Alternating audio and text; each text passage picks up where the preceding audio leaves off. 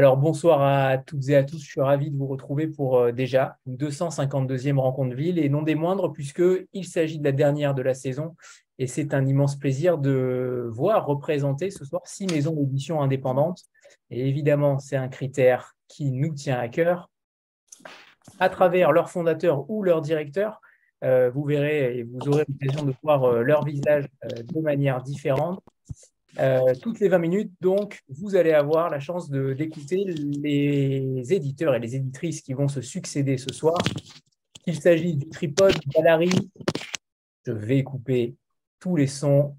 Voilà, du tripode d'Alary, de l'antilope, de l'arche d'Agulo et du penseur. Euh, et nous sommes donc évidemment très impatients de découvrir chacune des voies éditoriales que vous allez nous, proposer et surtout de savoir si de nouveaux talents vont être dénichés et qui vont composer dès demain la littérature. Alors ne perdons pas davantage de temps parce que vous êtes venus les, écouter ce soir. On va débuter cette, cette rencontre avec euh, une maison d'édition qu'on aime particulièrement puisqu'elle a déjà remporté, elle a déjà une longue histoire avec Vlil, elle a déjà remporté le prix Vlil en tant qu'éditeur en 2020 et pour son auteur Dimitri Rouchambori, qui avait écrit Le démon de la colline au loup en 2021. Et donc, on accueille Frédéric Martin ce soir, euh, qui va donc, Dimitri Rouchambori d'ailleurs, qui sort un nouvel ouvrage et vous allez entendre Frédéric en parler.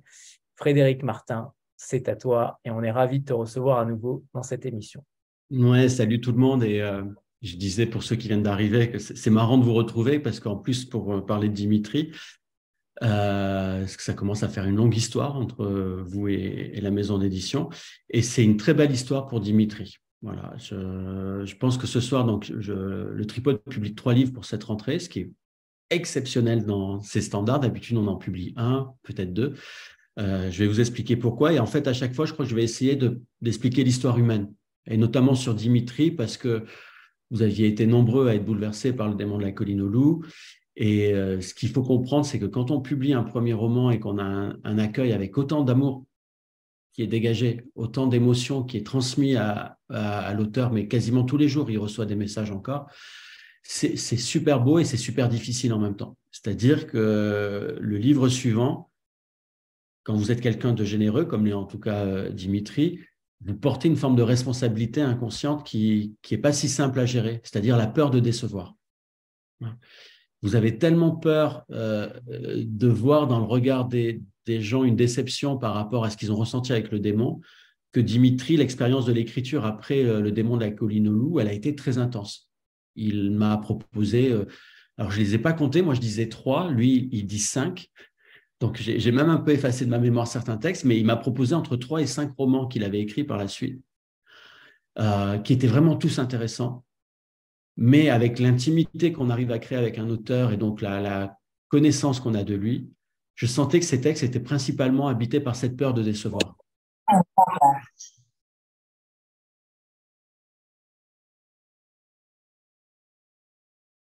Alors, pardon Frédéric, mais tu as coupé ton son et c'est, je vais, il faut juste le réactiver. Est-ce que là ça marche? Oui, c'est bon, c'est bon, parfait. Donc, je ne sais pas à quel endroit ça a coupé, mais je disais, il fallait le libérer de cette peur-là et ça a pris cinq textes.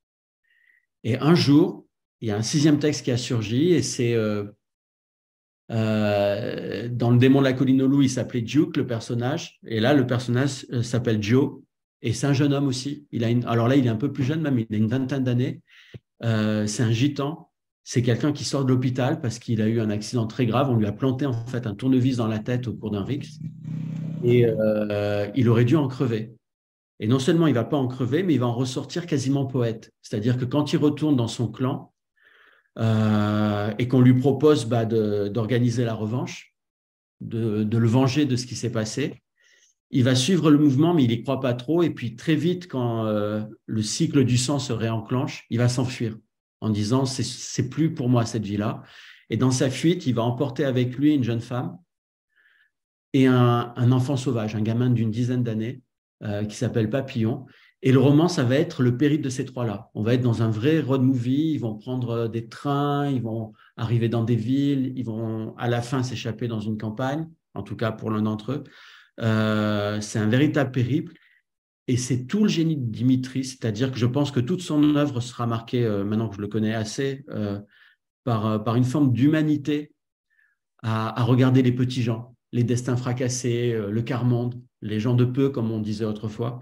Euh, il a un amour tel pour eux qu'il a envie de leur redonner une beauté, ou en tout cas de refaire entendre leur beauté. Euh, et ce roman, c'est un mélange d'Audiard, parce qu'il y a, y a des dialogues incroyables, il y a des personnages ils vont arriver dans une ville où il y a un autre clan de gitans qui est installé et on va rencontrer notamment une mère maquerelle incroyable avec euh, des leçons de vie qu'on n'a jamais entendues. Euh, donc il y a ce côté très folklorique, euh, enfant du paradis presque, et en même temps une poésie et une connaissance de la violence, parce que c'est ça aussi l'expérience de Dimitri. Il ne faut pas oublier qu'il reste un chroniqueur judiciaire qui, dans son métier, est confronté à la violence de manière quasiment quotidienne et la violence la plus extrême, puisque c'est quand même surtout des procès des assises qu'il euh, suit, euh, il y a ce regard-là aussi, c'est-à-dire à la fois une grande naïveté dans le, chien des étoiles et en même temps une, une envie de construire quelque chose qui soit comme une digue, une barrière contre la violence. Donc, il n'y a pas du tout, par rapport au démon de la colline au loup, pour ceux qui l'avaient lu, euh, le même degré d'horreur. Voilà, il y avait presque un côté gore quand même dans ce qui était décrit dans le démon. Là, pas du tout. La violence est plus évoquée que montrée, mais elle est toujours là. Et vous verrez, ça, ça va très très loin puisque la fin du roman, euh, c'est un envol véritablement, un appel vers l'espoir. Euh, c'est super beau. Et c'est, pour moi, ça va être une des grandes confirmations de la rentrée littéraire. C'est-à-dire que très souvent, le deuxième roman, on sait que c'est un moment de fragilité pour un écrivain parce qu'il n'a plus l'innocence du premier livre et il n'a pas encore la maturité euh, d'une œuvre. Euh, ben en fait, Dimitri, par ce cheminement qu'il a fait à travers tous ses manuscrits, il y est. Voilà, je, fais le pari qu'on va beaucoup, beaucoup parler de ce texte. Et donc, normalement, avec un livre pareil, bah, on, est, on est bien. On peut se contenter de publier que ça au tripode. Je pense même qu'un jour, on, si on n'a rien à publier, on ne publiera rien pour une rentrée littéraire, ce n'est pas un problème pour nous. Sauf qu'on a reçu un, texte. Voilà, aujourd'hui, une des réalités du tripode, c'est qu'on reçoit à peu près 5000 manuscrits par an et on en garde un ou deux. Ou on se sent capable d'en publier un ou deux par, euh, an. Euh, et cette année, le roman qu'on a eu envie de retenir, c'était évident qu'il fallait le publier sur une rentrée littéraire. Euh, pourquoi? Parce que là aussi, c'est une histoire humaine incroyable. C'est un homme, euh, Michel Hauteville. Euh, je vais le raconter à sa manière. Donc, il m'a expliqué qu'à 13 ans, il voulait devenir écrivain. À 16 ans, il voulait devenir bibliothécaire. À 20 ans, il est devenu bibliothécaire. À 40 ans, il a écrit un tout petit texte, un premier texte qui a été publié chez Arléa dans la collection Premier Mille. Et puis, il lui a fallu encore 20 ans pour écrire son vrai premier roman. Euh, je dis vrai premier roman dans le sens où c'est un texte un peu comme euh, Le démon de la colline au loup pour Dimitri, où vous avez le surgissement d'un univers euh, et on ne sait pas d'où ça sort. Aujourd'hui encore, il est incapable d'expliquer euh, d'où lui est venu ce texte, sinon qu'il avait, voilà, il était en prise avec une actualité qui est celle de l'Europe aujourd'hui, qui se sent presque assiégée par, par les fragilités du monde entre cette guerre en Ukraine, ces vagues de migrants. et lui était très marqué par il dirait pas l'indifférence, mais en tout cas, euh, notre capacité à continuer à vivre dans tout le confort que nous permet euh, bah, la civilisation occidentale euh, face à cette détresse. Et donc, il a écrit un roman qui, qui, fonctionne comme une fable, véritablement. Vous êtes dans une forêt située dans un pays très riche, dans lequel veulent rentrer des migrants. Et cette forêt se situe à la frontière, et donc parfois des migrants passent par là. Ils se font attraper par des milices, et quand ils ne se font pas attraper par des milices, ils se font attraper par quelque chose de beaucoup plus redoutable, euh, qui est Gundrip, qui est un, chasseur. Et ce chasseur dans le roman a vraiment le, rôle de l'ogre, c'est-à-dire qu'il peut tuer des migrants, mais parfois il, lui arrive de les manger. Et parfois, quand ce sont des enfants, il les capture et il les revend. Et le roman va commencer avec un enfant qu'il vient de capturer. Et là, il se passe quelque chose de bizarre. C'est-à-dire qu'au lieu de, de le marchander, il va vouloir en faire son disciple. Et c'est la confrontation entre la brutalité la plus, la plus effrayante et l'innocence la plus effrayée. Et ça ne va pas du tout se passer aussi simplement qu'on pourrait croire. C'est-à-dire que le jeu des forces va être beaucoup plus ambivalent. Euh, et il y a dans ce livre une, une intelligence que j'ai rarement vue. Je ne sais pas comment l'expliquer en fait. C'est-à-dire quand vous rencontrez Michel, c'est un papy, un papy gâteau. Vous sentez que c'est un homme qui est bon foncièrement. Et il a une capacité à faire face à la violence du monde et à la regarder dans les yeux avec un calme et une sérénité qu'on ne peut pas deviner avant de lire le texte. Euh, il y a chez lui une force, une conviction qui est rarissime, que j'ai très rarement vu chez un écrivain, parce que normalement, un écrivain, c'est plutôt quand même des éponges, et donc ça a une fébrilité, et chez lui, il y a une quiétude qui n'est pas du tout un angélisme. Voilà, il sait que la dureté existe, un peu comme Dimitri finalement, et c'est pour ça que aussi c'était intéressant de les publier ensemble, et il lui offre une réponse complètement différente.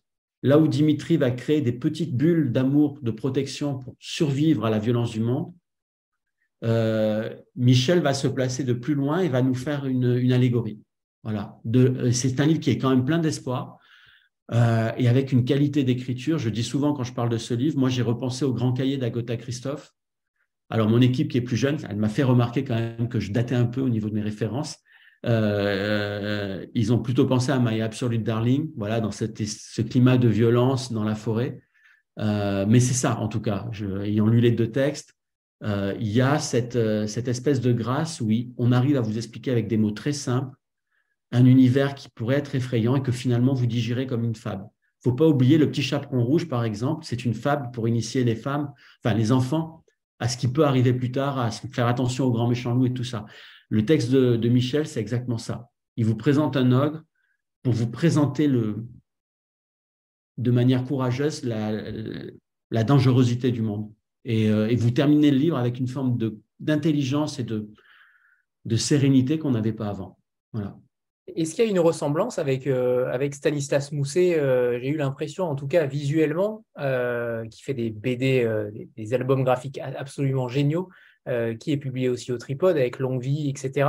Est-ce qu'il y a une ressemblance? Est-ce qu'il y a une connivence entre ce genre de texte?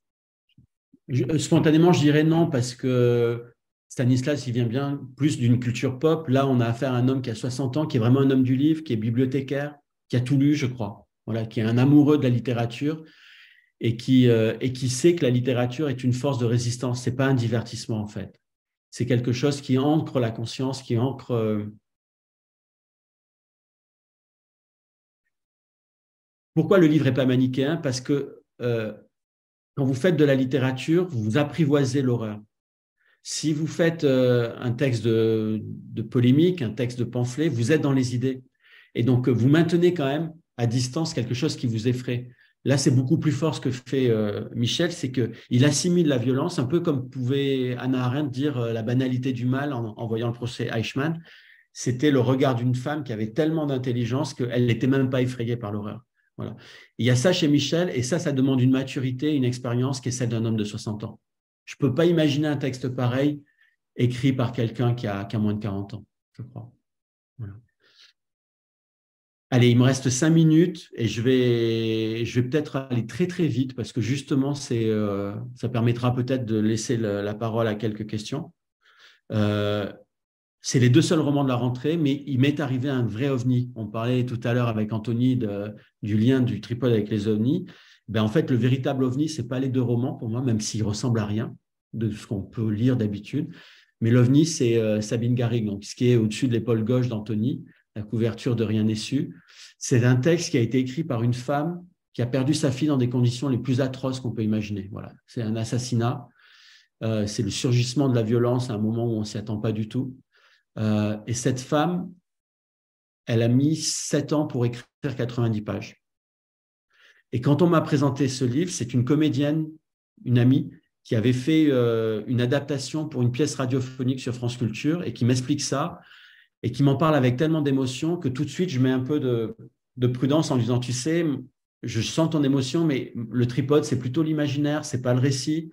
Et en plus des, textes comme ça qui sont sur des, moments dramatiques, je suis pas sûr que je suis la meilleure personne pour en parler parce que comme je mets beaucoup de cœur dans ce que je publie en général, si c'est un sujet qui, est trop intime, ça peut devenir impudique, ça peut devenir vulgaire. Et là, elle m'a arrêté tout de suite en disant, écoute, tu lis le texte et après on en reparle. Et, la vérité, c'est qu'on n'en a jamais parlé. C'était tellement beau qu'il n'y avait plus rien à dire. Et j'en dirai pas plus. C'est-à-dire, vous verrez passer ce texte, ouvrez-le. Et euh, je connais personne qui s'arrête à la première page. Parce que c'est une femme qui vient du théâtre. C'est peut-être ça aussi qui explique la charge littéraire du texte c'est que là où quelqu'un se serait accroché simplement à l'histoire pour attraper les gens, elle, elle a évacué l'histoire pour euh, faire parler la littérature. Elle a tellement mâché les mots dans sa vie. Elle fait du yoga aussi. Donc, c'est quelqu'un qui transmute sans arrêt euh, la douleur en, lumière. Et là, euh, le sujet était tellement poignant que ça a pris plus d'années, mais, c'est ça l'intention du texte. Et du coup, ça reste de la littérature. Voilà. C'est-à-dire qu'il y a une intention dans ce texte qui est celle du pas de côté. Euh, la différence pour moi entre un récit et une œuvre littéraire, c'est que quand vous dites je dans un récit, vous revivez ce qui se passe. Quand vous faites le pas de côté, que vous regardez ce qui vous est arrivé et que vous le transmettez aux autres pour en faire quelque chose qui sort de l'émotion, et c'est ce que vraiment essaie de faire Sabine dans ce texte, vous faites œuvre littéraire. Voilà. Et, là, pour le coup, ce texte, j'aurais pu le publier n'importe quand dans l'année. Je pense que ça aurait été un immense bonheur pour tous. Mais c'était tellement beau de, d'amener ce texte qui surgit au dernier moment euh, face à ces deux garçons qui ont fait des romans qui traitent de la violence avec leur, euh, avec leur trip, avec leur, euh, art littéraire, de dire, ben voilà, vous avez une sœur, c'est Sabine, et je pense que les trois ensemble, ça serait très bien. Et pour la petite histoire, les auteurs ne se rencontrent pas avant que leur livre paraisse normalement, parce que chacun vit dans sa ville. Enfin, Dimitri est en Bretagne, Sabine est dans le sud de la France, euh, Michel est en Bourgogne. Mais là, c'était tellement beau l'idée de les rencontrer, de se les faire rencontrer, qu'on a fait un dîner avec eux il y a deux semaines. Et je vous assure, c'est une des plus belles choses que j'ai jamais vues au monde. Ces trois-là sur une table, alignés, euh, quand ils se regardent, c'est dommage, j'aurais dû euh, penser à, vous montrer des photos des auteurs, mais c'était la bonté pure, les trois réunis. Voilà, donc on parle d'une rentrée littéraire, on parle de littérature, on parle de voilà de qui va encore arriver cette année. Et en fait, le plus important pour moi, c'était de vous dire voilà, les textes, je pense qu'ils sont uniques, qui sont très beaux, mais derrière les textes, en plus, il y a des parcours de vie euh, qui sont exceptionnels. 60 ans de, pensée, d'écriture pour Michel, euh, 5 romans de tâtonnement pour euh, Dimitri, et Sabine, 7 années d'expérience euh, hors norme. J'avais dit que je laissais un peu de temps pour, la, pour les questions, mais je vois l'heure et je pense que je suis à la limite. Bon. C'est très bien, c'est très bien. Tu as tenu ton, tu as tenu ton temps de, de parole avec, avec brio. D'ailleurs, on recevra Dimitri Rouchon-Bory dans une rencontre qui lui sera dédiée le jeudi 31 août à 19h euh, comme un symbole. Il ouvrira le, le bal des rencontres d'auteurs euh, de la rentrée littéraire et j'en suis ravi. Merci Frédéric. Si certains d'entre vous veulent recevoir son texte d'ailleurs en PDF avant euh, la rencontre, il euh, n'y a pas de problème, il est disponible dès maintenant. Vous envoyez des petits messages à Anthony, il nous fait suivre et euh, on envoie les PDF. Exactement. Voilà, comme ça vous pourrez le lire en avant-première et pouvoir assister à la rencontre avec Dimitri Rouchon-Bory qu'on a hâte d'écouter à propos de son texte, tant le démon de la colline au loup a été un, un raz-de-marée et une, une bouffée d'air pas forcément frais, mais en tout cas une bouffée d'air euh, dans le monde de la littérature. Merci Frédéric. Bon. Merci infiniment. Merci à vous. Et à très vite, à la rentrée. Et je coupe mon micro. Super. C'est vrai que j'ai beaucoup de problèmes là en ce moment à couper les micros. Alors, on va continuer à parcourir le deuxième, euh, la deuxième maison édition. Euh, et je crois qu'il vient d'arriver. C'est Guillaume Allary pour les éditions Allary. Est-ce que Guillaume, tu m'entends?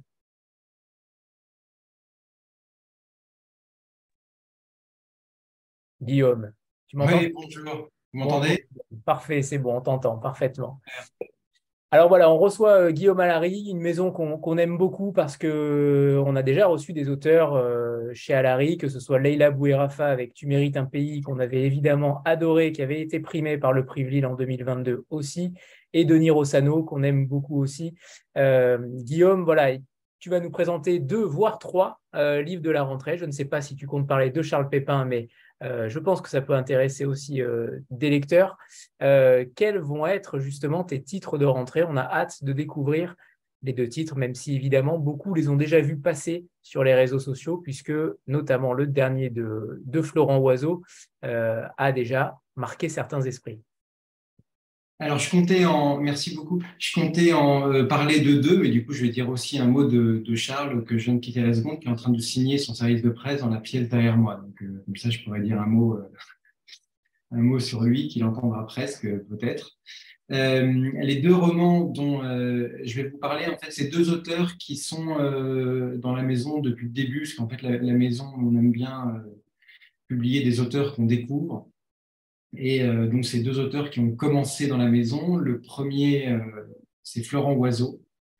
Et Florent Oiseau, il avait commencé, c'est son cinquième roman, il avait commencé avec un livre qui s'appelait Je vais m'y mettre. Et en fait, pour la petite histoire, il avait juste envoyé quelques, quelques pages, enfin, il avait envoyé un texte où il y avait 70, 70 pages à peu près. Et euh, je l'avais, euh, il m'a dit, je ne vous, vous, envoie pas la suite, euh, voyons si ça vous intéresse. J'avais lu les premières pages et ces 70 pages et je l'avais appelé pour lui dire, ça m'intéresse, je te publie, enfin je vous publie, je ne le connaissais pas, envoyez-moi le reste. Et en fait, ce qu'il ne m'a pas dit, c'est qu'il n'y avait pas le reste. Et donc ensuite, il a fini par envoyer le, reste du livre, donc qui est devenu Je vais m'y mettre, qui était son premier, premier roman, qui est sorti euh, il y a sept ans maintenant. Et, euh, depuis, il a fait du chemin. Euh, et en fait, ça fait partie des auteurs. Alors, moi, il me fait penser, il y a un côté, il y a un, auteur que j'aime beaucoup depuis longtemps, en fait, que, que j'aimais beaucoup avant, d'ailleurs, qu'il ait beaucoup de lecteurs, qui est, que vous connaissez aussi, qui est Jean-Paul Dubois. Et en fait, Florent a beaucoup de côtés de Jean-Paul Dubois. Un, parce que c'est une littérature à la fois très tendre et, très drôle. C'est écrit par un homme, mais des hommes euh, extrêmement euh, romantiques. Et, Florent a, a, ça. Et il a un autre point commun avec Jean-Paul Dubois, qui est, et aussi alors des, hommes romantiques et des hommes euh, assez feignants, qui se laissent énormément porter par les événements, par les autres, par les femmes qu'ils rencontrent, par les, les, types avec qui ils prennent une bière à côté euh, au bar, par les, par les, les, les, hasards de la vie. Donc, c'est des gens qui se laissent porter. Et Florent, dans tous ses livres, il y a ce même personnage euh, à la fois très, très tendre et romantique et qui se laisse porter. Et dans celui-ci, vous allez voir pourquoi je fais le lien avec Jean-Paul Dubois, euh, dans celui-ci qui s'appelle Tout ce qui manque, il y a aussi euh, donc le personnage qui est euh, une sorte de loser, mais très, très extrêmement sympathique, qui au début du, du roman vient de se faire plaquer par sa femme. et il se dit, ce qui est a priori une idée un peu saugrenue, mais euh, finalement, lui, il croit énormément en, la littérature. C'est une des rares choses dans laquelle il croit. Et il va partir dans une maison euh, qui est en fait une maison de famille où il ne va jamais, euh, perdu dans la campagne. Et il va se dire que la seule chose finalement qu'il sache faire, c'est d'écrire des romans. Et il va essayer d'écrire un roman pour récupérer cet amour. Le seul problème, c'est que lui, la façon qu'il a d'écrire des romans et beaucoup de se laisser porter, comme je vous disais, et donc, d'écrire une vraie histoire d'amour, une trame avec euh, des rebondissements, des choses, c'est pas euh, pas vraiment son truc. Et à peine arrivé euh, dans la, dans la maison à la campagne, en fait, il va croiser des gendarmes extrêmement lettrés avec qui il va beaucoup discuter et boire. Il va se retrouver dans un salon littéraire, scène qui a hurlé de rire avec le maire du coin. Euh, il y a des histoires de chiens qui disparaissent, il va commencer à essayer de résoudre ça. Il y a une Parisienne euh, qui, est, euh, qui a quitté Paris, qui travaille dans l'art, qui a la soixantaine et a envie d'avoir de redécouvrir un peu l'amour et il en donne, il en donne un petit peu. Bref, il se laisse porter par tous ces, tous ces événements. La seule chose qu'il fait, alors il se met un petit peu à écrire, mais assez mollement. Et la seule chose qu'il fasse, c'est que cette femme qu'il a quittée, qui s'appelle Anna, en fait, adore le jaune. Donc, la seule chose constructive qu'il fasse, c'est lui envoyer des photos de, de boîtes aux lettres, d'omelettes ou de citron. Voilà, c'est à peu près sa seule occupation constructive euh, dans les journées. Et le roman est en fait, donc en fait, c'est un roman qu'il n'arrive pas à écrire, donc, euh, mais qui est finalement le roman qu'il va lui remettre à la fin. Donc ça, je vous dis pas comment ça, comment ça se termine. Et pourquoi je fais ce lien avec Jean-Paul Dubois? Parce qu'il y, a tout le temps, il y avait tout le temps chez Jean-Paul Dubois ce, côté euh, désabusé euh, et de l'amour à essayer de reconquérir ou tomber amoureux d'une femme, copine de sa femme, ou se faisant lourder. Et l'autre point commun est que Florent, depuis le début, a eu la chance d'avoir un public. Donc, euh, c'est intéressant, que vous, vous, le sachiez pour ceux qui ne connaissent pas. C'est des livres voilà, a, à chaque fois, il y a 10 000, il y a 10 000 ventes en, grand format, il y en a au moins autant en, poche. Ce qui veut dire, quand on, voit ça, on peut, parfois c'est un petit peu plus lu euh, que par une personne, donc il y a au moins 20, on ne sait pas, 20, 25 000, 30 000 personnes qui le suivent. Et euh, c'est à la fois euh, beaucoup et pas beaucoup, mais ça veut dire que c'est une base de lecteurs et c'est finalement un peu la base de lecteurs qu'avait Jean-Paul Dubois. Je vous raconte juste une anecdote personnelle, c'est que j'étais allé le voir, Jean-Paul Dubois, avec une autre casquette qui était une casquette de critique littéraire juste avant la sortie de Une vie française, j'étais allé voir à Toulouse et je lui ai dit, mais c'est super parce que vous, vous avez plein de lecteurs, vous avez... Euh, et il me dit, mais pas du tout, euh, vous vous trompez, en fait, j'ai pas du tout euh, plein de lecteurs.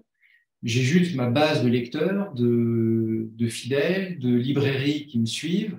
Et donc, vous, vous avez l'impression qu'il y en a beaucoup, mais en fait, voilà, cette base-là, elle est stable, et puis on, j'arriverai jamais à en conquérir plus. Pour moi, c'est fini, j'en suis à mon dixième livre, c'est terminé, vous vous trompez. Je ne pourrais plus faire de, faire de succès. Et, en fait, j'arrête pas de penser à cette anecdote parce qu'une fois que je, suis rentré de cette interview, euh, l'article est sorti. C'est pas l'article qui a fait succès, mais il se trouve que c'est ce livre-là qui a fait euh, de Jean-Paul Dubois euh, l'auteur à succès qui a ensuite eu le concours quelques années plus tard. Et Florent, parce qu'il écrit par ce, destin, je pense, aura un destin avec à la Jean-Paul Dubois. Voilà je n'arrête pas d'y penser quand je lui dis. Je voulais juste aussi vous dire une chose sur Florence, c'est que euh, un auteur comme lui, se laissant porter, il y a une chose qu'il ne sait pas faire, c'est trouver les titres. Alors, je vais m'y mettre, c'était dans son, les premières pages que j'avais lues, et donc je lui avais dit, mais ton livre s'appelle Je vais m'y mettre, d'un type qui, qui s'y mettait jamais. Et celui-ci, il n'y avait pas de titre. Donc, on commençait à en parler, on ne trouvait pas, il me proposait des titres qui étaient vraiment sans aucun intérêt. Et au bout d'un moment, euh, je lui dis en fait, tu, peux arrêter de me proposer des titres où je vois même la façon dont tu m'en parles que c'est pas le titre, que tu n'es même pas convaincu de toi-même. Donc en fait, ce qu'on fait, c'est que tu arrêtes de me proposer des titres et le jour où tu en as un, tu m'appelles. Donc j'ai eu un silence et en fait, il m'a il m'a appelé un jour en me disant bah alors écoute, je te raconte une anecdote. J'étais dans un bar je parle à la personne à côté on lui, qui me dit j'ai écrit un roman, voilà, où est-ce que tu en es? Il me dit bah, tout est terminé. Et euh, il dit bah, c'est super, donc tout est bon. Il me dit non, euh, et, le titre c'est quoi? Et la personne lui dit le titre c'est quoi? Il dit bah, ça c'est tout ce qui manque. Et la personne lui a dit mais est-ce que c'est pas ça le titre? Et donc il m'a appelé jusqu'après, tout ce qui manque. Et tout ce qui manque parce que ce qu'il aime, c'est tout ce qui est en arrière-plan le personnage, toutes les petites histoires, euh, mais les détails de la vie, voilà, qui donnent qui donnent le sel de la vie. Ça, c'est pour Florent, euh, qui est un livre qui vous fera rire, euh, et, un livre très tendre et qui vous fera rire. Le deuxième va pas du tout euh, vous faire rire. Il est d'une tendresse immense et d'une humanité immense, mais il est sur un sujet beaucoup plus, grave. Jérôme Collin, Jérôme, il est, c'est son, troisième roman. Il est aussi journaliste, il est belge, et en fait, il se passe quelque chose depuis le Covid euh, en Belgique comme en France, comme en Italie, comme en Espagne, comme dans malheureusement beaucoup de pays, qu'il y ait, il y a, il y a les jeunes subissent le coup du Covid avec une augmentation des dépressions, voire euh, des suicides. Et en fait, euh, Jérôme est allé passer, la base du roman, c'est qu'il il a passé plusieurs mois dans un centre où sont soignés ces adolescents qui sont euh, suicidaires, euh, dépressifs. Et il y a une explosion de ces cas-là depuis la fin du Covid. C'est une des conséquences qui est à la fois invisible mais réelle du Covid. Et euh, on ne le sait pas forcément, moi je ne le savais pas. Il y a des centres partout en France, mais ils sont trop pleins. Et donc, toute famille qui a un problème et tout adolescent qui a un problème, vous n'aurez pas de place avant six mois avec toute la, violence que ça peut faire. Et les qui sont dans ces centres, ce ne sont pas des malades, ce sont pas des malades au sens des gens qui sont hors de la société, c'est des, adolescents qui sont souvent extrêmement, euh, euh, qui peuvent être adaptés, mais qui ont été abîmés par des événements extérieurs, ou des adolescents extrêmement sensibles, extrêmement intelligents, qui ne sont pas forcément adaptés à la société de compétition scolaire notamment, qui, euh, est la nôtre. Et cette population-là, euh, Jérôme s'est immergé dans le milieu d'eux et il a rencontré une jeune fille avec qui il a noué une grande euh, histoire d'amitié. Et cette jeune fille était très suicidaire. pour vous dire, cette jeune fille, par exemple, était capable d'avaler des lames de ces, ces, populations, ces adolescents, quand ils veulent arriver à leur fin, sont capables de gestes qui sont à peine imaginables. Florent est, tellement ému par elle, une jeune fille très, très intelligente, très, qui, qui rien ne peut laisser penser qu'elle ait un problème euh, quand vous la, quand vous la voyez. Euh, ils sont devenus amis, donc il avait évidemment l'autorisation du psychiatre. Donc c'est un roman qui est né d'une immersion. Et à partir de là, il s'est imaginé lui, adolescent, enfin disons son personnage est un adolescent qui lui, ressemble et qui, se, tombe amoureux de cette jeune fille. Et le roman est une histoire d'amour euh, compliquée, avortée, dans ce cadre très particulier qui sont ces centres psychiatriques où ce ne sont pas là où on met des, gens euh, ou des gens malades, on met là des gens qui ont été cassés par leur environnement familial. Il y a évidemment, pour avoir des, des, jeunes filles qui ont subi un viol, souvent dans un univers familial, des, jeunes garçons aussi, des, gens qui ont subi des violences, des crimes, d'autres simplement qui sont euh, inadaptés, qui ne comprennent pas pourquoi il faudrait jouer ce jeu social, jouer ce jeu de, la compétition. Et ce sont des lieux où euh, tous les, sentiments se retrouvent exacerbés. Et le, ce personnage euh, d'adolescent, lui aussi, euh, c'est un point commun avec le personnage de, Florent Oiseau, lui aussi croit beaucoup à la, à la littérature. Et en fait, il lit, il lit des souris et des hommes et il essaye de, avec cette lecture, à la fois lui de, s'en sortir. Alors lui est arrivé là parce qu'il a une forme de colère terrible contre le, contre le système scolaire. Et cette jeune fille, il essaie de lui montrer qu'il y a une humanité euh, qui, qui, est désirable, qui est bonne, qui a aussi des gens qui savent s'intéresser aux faibles ou, ou, laisser pour compte. Mais euh, elle exerce sur lui une fascination euh, extrême. Et là, je peux vous dire ce qui, n'arrivera pas, qui n'arrivera pas à la sauver. Je peux même vous dire en fait le contexte tragique du livre, qui est qu'en fait cette jeune fille un jour, le point de départ entre eux était on devient amis et tu me parles à condition que tu ne fasses pas comme tous les autres adultes qui me demandent de ne pas me tuer. Donc il a accepté ça, donc il lui a jamais dit ce qu'il ne devait pas faire. Et un jour, qu'elle rentrait le week-end chez elle, donc il l'a raccompagnée chez ses parents, et un jour, il l'a raccompagnée, et elle lui a dit un vendredi soir, lui, elle sort de la voiture, donc il lui dit, bah, on se voit la semaine prochaine, et elle lui a dit, je suis pas sûr. Il avait craigné comprendre, et en fait, malheureusement, il avait raison, il n'est jamais revenu le, week-end, elle s'est suicidée. Avant ça, il lui a dit, ce qu'on vit là, je veux que cette histoire, je veux que tu racontes, que tu racontes en moi, ça, donc tout ça est fait aussi évidemment avec l'accord de la famille, euh, et que tu nous racontes, nous, on n'est pas des fous. Et en fait, on n'est pas des fous, on est des dragons. Alors pourquoi les dragons? Parce que c'est comme ça que eux s'appellent, le roman qui s'appelle Les Dragons. Quand on rentre dans le centre, il y a marqué Ici sont les dragons. Et en fait, pourquoi ils s'appellent les dragons? C'est ceux qui viennent et qui re-rentrent dans ces centres. Parce que sur les cartes médiévales, les cartes marines, il y, a il y avait une, partie qui était renseignée, là où les bateaux étaient allés et une partie qui n'était pas renseignée. Et la partie qui n'était pas renseignée, euh, il, y a marqué, en, Dragones, qui veut dire ici sont les dragons. Ce qui veut dire que là, dans cette partie-là, on ne sait pas ce qui est. C'est une partie euh, non euh, d'obscurité, de, crainte. On imagine des choses terribles et en fait, ce roman nous emmène dans cette, de ces territoires qui est en fait à côté de chez nous, qui peut être le territoire où vont nos enfants, euh, et qui est un territoire finalement d'une humanité et d'une tout est décuplé, l'amour est décuplé, l'amitié. Voilà, c'est ça c'est le roman de Jérôme Collin qui est euh, d'une immense tendresse et vous l'avez compris, euh, qui, n'est pas, vous allez, à la fin on pleure, on ne rit pas du tout. Euh, et puisque j'ai trois minutes, je peux dire un, mot de, Charles Pépin, vivre avec son passé. En fait, il y a, euh, tiens, je vais faire un lien avec le, livre d'avant, c'est qu'en fait, il y a eu des, il y a des découvertes euh, dans les neurosciences assez récentes. On a fait des progrès assez importants sur euh, le fonctionnement de la mémoire et des souvenirs et du passé, comment il est stocké chez nous, comment il vit en nous. Et en fait, les neurosciences sont en train de se rendre compte que les choses sont, les, les souvenirs sont beaucoup moins figés et qu'on pouvait l'imaginer, sont beaucoup plus mobiles, dynamiques à réinterpréter qu'on pouvait l'imaginer. Il y a même, on sait, des faux souvenirs. Vous pouvez avoir des choses que vous n'avez pas vécues, mais qui sont fausses. mais elles sont là, vous vivez avec.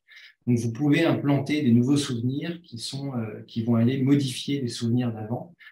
Toutes ces avancées euh, ouvrent en fait des voies incroyables de retraitement à la fois du passé traumatique, donc euh, là, on, peut revenir sur, alors comment on fait pour revenir sur une expérience traumatique pour la vivre le mieux possible Et bien au-delà de ça, en fait, ces découvertes remettent à l'ordre du jour des, sagesses plus antiques, qui est euh, de, comment en fait vivre avec son passé, sachant que euh, en fait il vaut mieux commencer à savoir le faire le, plus vite possible. En fait, la, la seule certitude, c'est que plus on avance en âge, euh, le présent lui file à la vitesse du présent. L'avenir, on ne sait pas combien de temps il va, mais il ne, peut, par définition, il ne fait que diminuer. Le passé, en fait, lui, ne fait que grossir. Et en fait, vivre avec ce passé, chaque jour de plus en plus grand, de plus en plus lourd, de plus en plus pesant, euh, il y a des façons, en fait, de le traiter, euh, de le regarder euh, en face, de pas le, trop essayer de le fuir, ça marche pas beaucoup. Voilà, donc c'est des éclairages philosophiques à partir de la littérature, du, du cinéma, appuyés sur ces recherches neuroscientifiques qui assoient beaucoup de ce que beaucoup de romanciers avaient pu entrevoir et beaucoup d'artistes avaient pu entrevoir. Voilà. Ça, sort, c'est pas dans la rentrée littéraire, évidemment, c'est un essai. Et ça sort. Et si vous voulez écouter Charles, vous pouvez l'écouter à partir de la semaine prochaine, parce qu'il y a une émission sur France Inter euh, sous le soleil de Platon, et pendant une heure, il interviewe une personnalité euh, avec un angle, un angle philosophique. Donc, c'est une heure euh, sur France Inter tous les matins à 9 h. Voilà. Merci, Florent. Guillaume, pardon. Guillaume, mais Florent n'est pas loin. Guillaume Florent n'est pas loin parce qu'on le recevra euh, aussi à la rentrée littéraire euh, euh, le jeudi 7 septembre à 19h pour une, une rencontre qui lui sera dédiée aussi pour son ouvrage Tout ce qui manque. et donc, j'en suis ravi, évidemment. Merci infiniment, Guillaume, pour cette présentation. Merci à vous tous. Merci, Guillaume. À bientôt. Alors, on va enchaîner avec un troisième éditeur qui m'est tout autant cher et pour, euh, pour lequel mon attachement aux maisons d'édition indépendantes avait débuté. Il s'agit des éditions de l'Antilope avec Anne-Sophie Dreyfus et Gilles Rosier, qu'on reçoit à nouveau avec bonheur. Est-ce que Bonsoir vous Anthony, merci. Oui, Bonsoir Anthony. Bonsoir merci de me recevoir et merci à toute l'équipe. Et avant de débuter, je, voudrais avoir une pensée particulière pour, euh, et émue pour Batia Baum qui nous a quittés euh, les jours derniers, qu'on avait reçu déjà il y, a, déjà deux ans avec Laurence euh, Sandrovitz dans une superbe rencontre qui était dédiée justement à la, à la traduction de l'hébreu et du yiddish, une rencontre passionnante. Donc, on a une grande pensée pour elle. elle va nous manquer, c'est évident.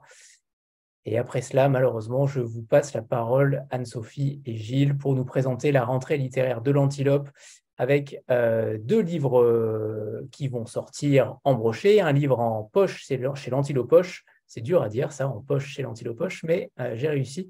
Donc c'est à vous, Anne-Sophie et, Gilles. Merci d'être là ce soir. Gilles, je te laisse la parole.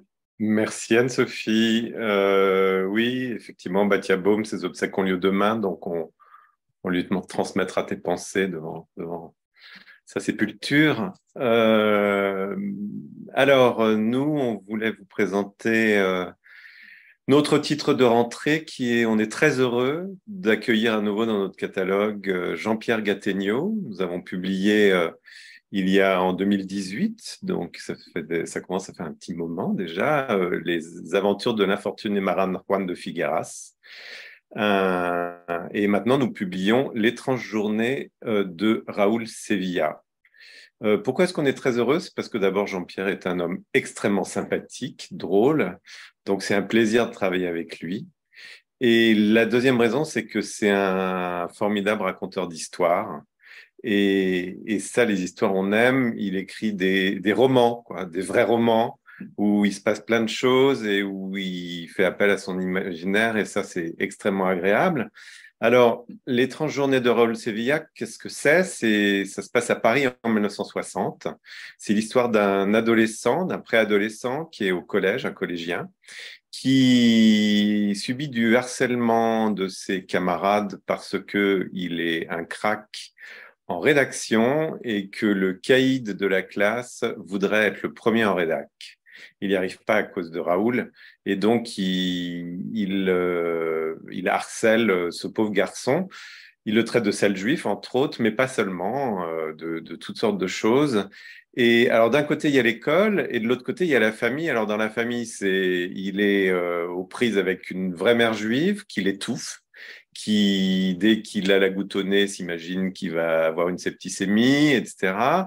Et, un père qui mise beaucoup plus sur son frère aîné que sur lui, donc euh, il se sent pas très soutenu par ce père qui, souhaite pour lui qu'il devienne confectionneur au sentier alors qu'il rêve que son fils aîné soit médecin.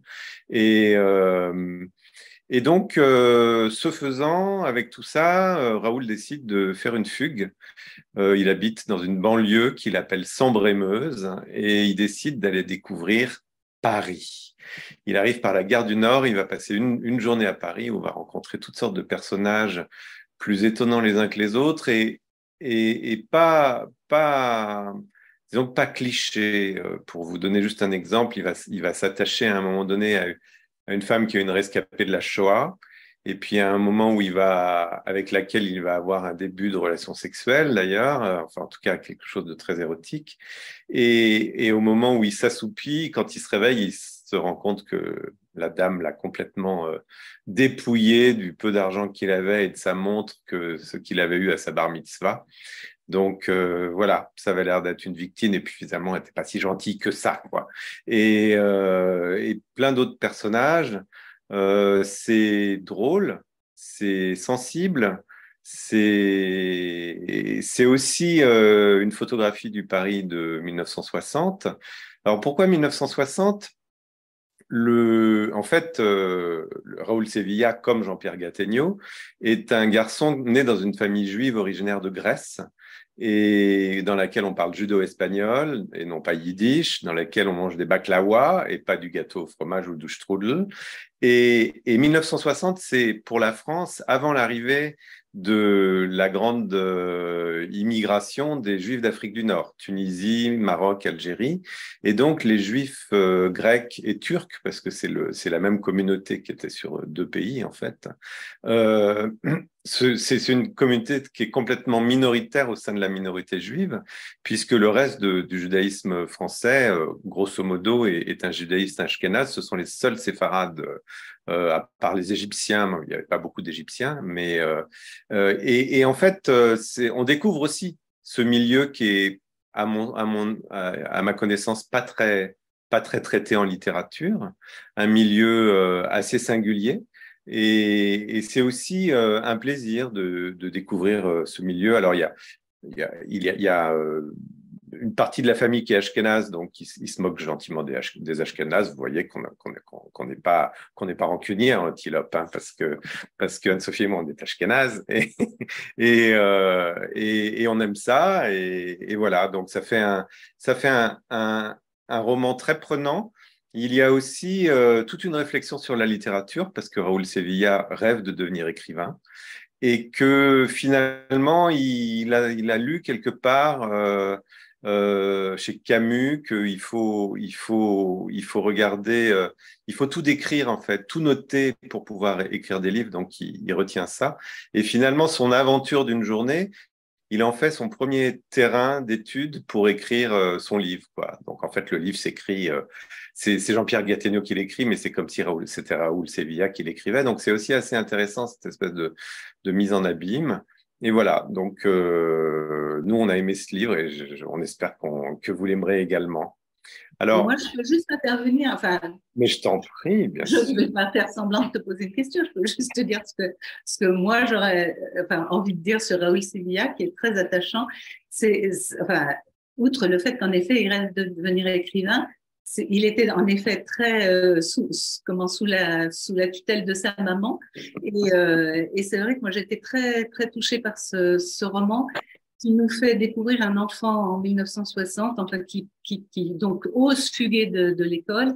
Et grâce à, je dirais, sans spolier, euh, grâce à, à, ce, à, ce, parcours dans Paris, mais aussi à la façon de Jean-Pierre Gattegno de raconter l'histoire, on, est avec lui dans son évolution de, l'enfant qui devient adulte. Enfin, j'exagère peut-être en disant adulte, mais vraiment qui, va être beaucoup plus fort face à, ses camarades qui le harcèlent à l'école. Enfin, en tout cas, moi, je, l'ai ressenti comme ça. Alors, on ne vous raconte pas la fin parce qu'évidemment, il y a une pirouette à la fin. Donc, euh, rêve d'être écrivain, c'est vrai. C'est drôle d'ailleurs parce que j'entends que dans, cette rentrée entre, entre le tripode et Alary, euh, ça fait maintenant plusieurs romans qui sont euh, avec un héros qui lui-même euh, souhaite devenir écrivain. Hmm. Alors, Conjointement, on, fait paraître en poche celui qu'on avait publié en grand format il y a cinq ans, donc Les aventures de l'infortuné marane Juan de Figaras, qui paraît le même jour, le 31 août, euh, dans la collection L'Antilope Poche. Alors, euh, Anthony, tu disais c'est difficile à dire. Moi, j'étais vachement fier d'avoir trouvé ce nom pour le, titre de notre collection. Hein, donc, euh... d'enchaîner poche et antilope. Ah oui, d'accord. C'est ça qui est difficile. Ok, d'accord. Mais j'irai voir un orthophoniste, promis. Et donc, les aventures de l'infortuné marin Juan de Figueras, on va, on va en dire juste une phrase. C'est, c'est, c'est aussi un garçon euh, un petit peu plus âgé, peut-être que, mais qui, dont, que le père a mis dans, en pension à Valence, en Espagne, sous l'Inquisition espagnole et pour qu'ils deviennent curés. Et c'est une famille de maranes, donc de juifs qui ont été contraints de se convertir au catholicisme. Et finalement, il est très malheureux dans ce, dans ce, ce pensionnat et il fait tout pour retourner euh, chez ses parents. Il traverse toute l'Espagne pour, pour, pour les retrouver. C'est un, un, roman picaresque où il arrive plein, plein d'aventures. Euh, Jean-Pierre Gattegno adore raconter des aventures. Il a trois, il a trois romans qui ont été euh, adaptés au cinéma, donc c'est vraiment c'est vraiment un raconteur d'histoire. Donc euh, voilà, c'est un livre qui avait plutôt bien marché au moment de sa sortie, et on espère que avec la collection, avec le, sa sortie à l'Antilopoche, il va mmh. pouvoir euh, conquérir davantage de public. Et alors là, c'est Anne-Sophie qui va parler parce que le 20 octobre, on publie un livre incroyable. Alors oui, alors là, je, là tu m'obliges à intervenir. Mais euh, il y a quand même quelque chose, ce livre incroyable, j'aurais souhaité quand même que tu dises pourquoi scientifiquement il est incroyable, historiquement. alors je vais le dire, puisqu'après tout, dans, l'étape, c'est moi qui suis spécialiste de yiddish.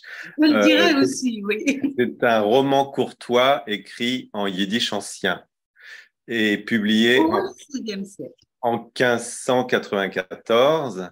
Donc le yiddish ancien est au yiddish. Et, publié où? À Vérone. Donc le yiddish ancien est au yiddish ce que l'ancien français, l'ancien François est au français. Euh, donc un livre en yiddish publié en Italie euh, au Moyen Âge, euh, c'est pour ça qu'on trouve que c'est un livre incroyable. Quoi.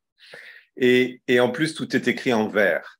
Donc là, je te laisse la parole, Anne-Sophie, pour raconter comment est-ce que le, le, le, texte est arrivé jusqu'à nous. Et Alors, roman courtois. Roman courtois, oui, roman c'est un vrai roman. Euh, on dit aussi poème épique parce que c'est un poème, c'est-à-dire c'est vraiment écrit sous forme de en vers. Et le, alors comment ce texte nous est arrivé? D'abord, ce texte a été redécouvert, même si les chercheurs euh, yiddish, enfin spécialistes du yiddish, savaient qu'il existait parce que l'auteur euh, Elia Levita est quand même très connu des, des chercheurs parce qu'il a déjà euh, il a, il a écrit un autre euh, roman, pour le coup pas ni courtois ni, ni euh, poème épique, qui s'appelait Bovomais, qui s'appelle toujours Bovomais, qui est la référence de, du, du roman du, du Moyen Âge. Et, euh, et, donc Elia Levita était déjà connu. Et ce, même auteur, Elia Levita, donc a écrit Paris, Paris sous Vienne, euh, donc en yiddish, ça se dit Paris ou Vienne, en référence à Paris, Paris, la ville de Paris, et Vienne, la ville de Vienne en France, et dont les héros s'appellent Paris et Vienne, en référence toujours au même, à la ville de Paris. Enfin, c'est pas par hasard que ces, héros s'appellent Paris et Vienne. En tout cas, les chercheurs en yiddish savaient que euh, ce texte existait, sauf que euh, il n'en avait été retrouvé que des extraits. Et c'est seulement à la fin du XXe siècle, je parle du XXe siècle, des années 80, c'est seulement à la fin des années 80 que le texte a ressurgi au complet dans une bibliothèque en Italie, justement, et en yiddish, donc de ce même Elia Levita. Et bon, bah ça, ça, ne concernait jusque-là que les chercheurs. Et puis parmi les chercheurs, bah, il y a aussi des chercheurs euh, yiddish en France. Et euh, notamment, il y a un, chercheur en France qui s'appelle Arnaud Bicard, qui est euh, agrégé, là c'est Gilles qui va m'aider, qui est prof à l'INA. Il est normalien, agrégé et maître de conférence de yiddish à Langso. À Langso. Et, il adore traduire. Et il adore traduire. Donc Arnaud Bicard, il a une bonne quarantaine d'années à peu près, et donc parmi ses, travaux de chercheur, euh, il s'est lancé dans la traduction de ce texte Paris Sundiana de Elia Levita, et, euh, un jour, il l'a fait dans le cadre de ses recherches. Et un jour, ben, il nous a, enfin, il a contacté Gilles et il lui a dit voilà, j'ai ce texte-là au complet, traduit. Est-ce que ça t'intéresse? Et Gilles lui a dit écoute, à l'antilope, euh, on n'est pas susceptible de publier de la poésie, mais, mais en soi, ça m'intéresse. Donc Gilles l'a lu et il a été tellement emballé par le contenu de ce texte.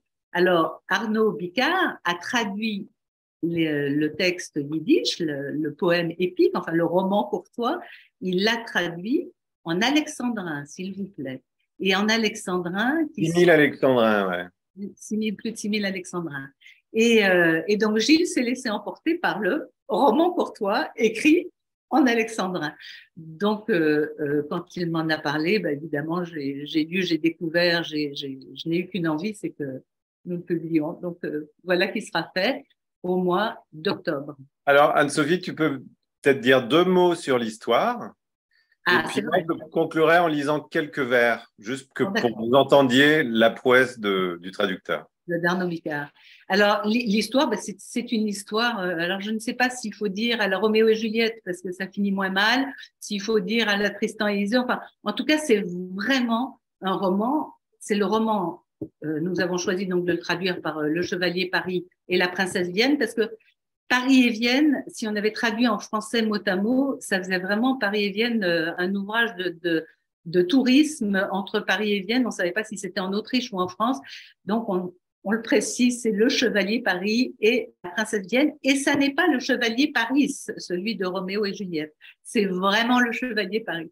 Donc c'est euh, une histoire d'amour entre le chevalier Paris et la princesse Vienne, sauf que la princesse Vienne est inaccessible parce que son papa, évidemment, trouve que le chevalier n'est pas assez fortuné. Donc de toute façon, il faut surtout pas le, que ce mariage se fasse. Donc le papa fait tout pour que le mariage se fasse pas. La fille est absolument amoureuse de ce garçon, donc elle veut que ce garçon. Ce garçon, il voudrait bien en effet cette princesse, mais il sait bien que c'est pas abordable. Enfin bref, une vraie histoire d'amour, mais dans ce contexte du Moyen Âge, euh, de, ce poème épique, eh bien, euh, on rencontre à la fois euh, les Mamelouks, le sultan qui, un jour, le roi, le papa de la princesse Vienne, est emprisonné dans les prisons du sultan, et un seul chevalier va pouvoir venir sauver l'homme, le, roi qui est en prison. Je ne vous dirai pas plus. En tout cas, sans arrêt, il y a des aventures et c'est vraiment un, vrai roman courtois. Il y a ce qui, fait la marque de, de, de la littérature yiddish médiévale, c'est que c'est un thème qui a circulé dans toute l'Europe, qui a été écrit d'abord en provençal, traduit en italien. Elia euh, Levita l'a récupéré de l'italien pour en faire une version yiddish, mais il l'a enjuivé aussi, c'est-à-dire qu'il y a des personnages qui sont juifs. Bon, tout ça est très syncrétique, mais il y a quand même, il y a quand même un fond juif assez important. Et Elia Levita, ça a été le grand passeur de la Renaissance italienne au sein des populations juives d'Italie. Donc, il a aussi, il a aussi eu ce rôle. Voilà. Et puis, ben, on va peut-être finir par quelques vers. Vous voulez bien? Eh, c'est parfait. Alors ça, c'est le prologue. Hein. Le prologue s'intitule, et puis je, précise qu'on a rajouté les gravures d'époque, hein, les facsimilités des gravures d'époque, parce qu'il y a des magnifiques gravures, et tout ça, et avec une frise autour, ça va être un très beau livre, qui sort un peu du format habituel de l'antilope d'ailleurs. Donc, trois dates. voilà, qui, qui, qui, est aussi euh, l'idée de, faire un cadeau de fin d'année. Le titre, c'est Voilà, je commence mon récit, écoutez-moi, grands et petits. Il était une fois un roi plein de richesses, ainsi s'ouvrent toujours les contes des commères, qui n'avait de pareil dans sa digne sagesse, son pays était grand et extraordinaire.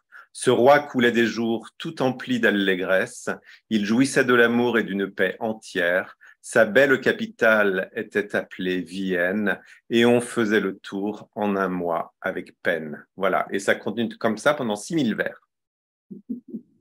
Ce qui n'est pas rien. Ce qui n'est pas rien. Est-ce que justement le format, euh, est-ce que vous pouvez parler peut-être un petit peu plus du format? Euh, Vous avez dit que c'était euh, justement un petit peu plus original sur, la couverture. En effet, déjà on voit la différence. Mais sur le format, est-ce qu'il va y avoir quelque chose de plus particulier? Alors oui, oui, absolument particulier parce que en fait, le format, il est euh, nos livres traditionnellement, enfin ça, ça, ne, ça ne concerne que nous, euh, ils ont un format de 13, 13 sur 18,5. Alors ça veut dire 13 cm de large sur 18,5 de haut, et puis c'est un format, euh, c'est notre format.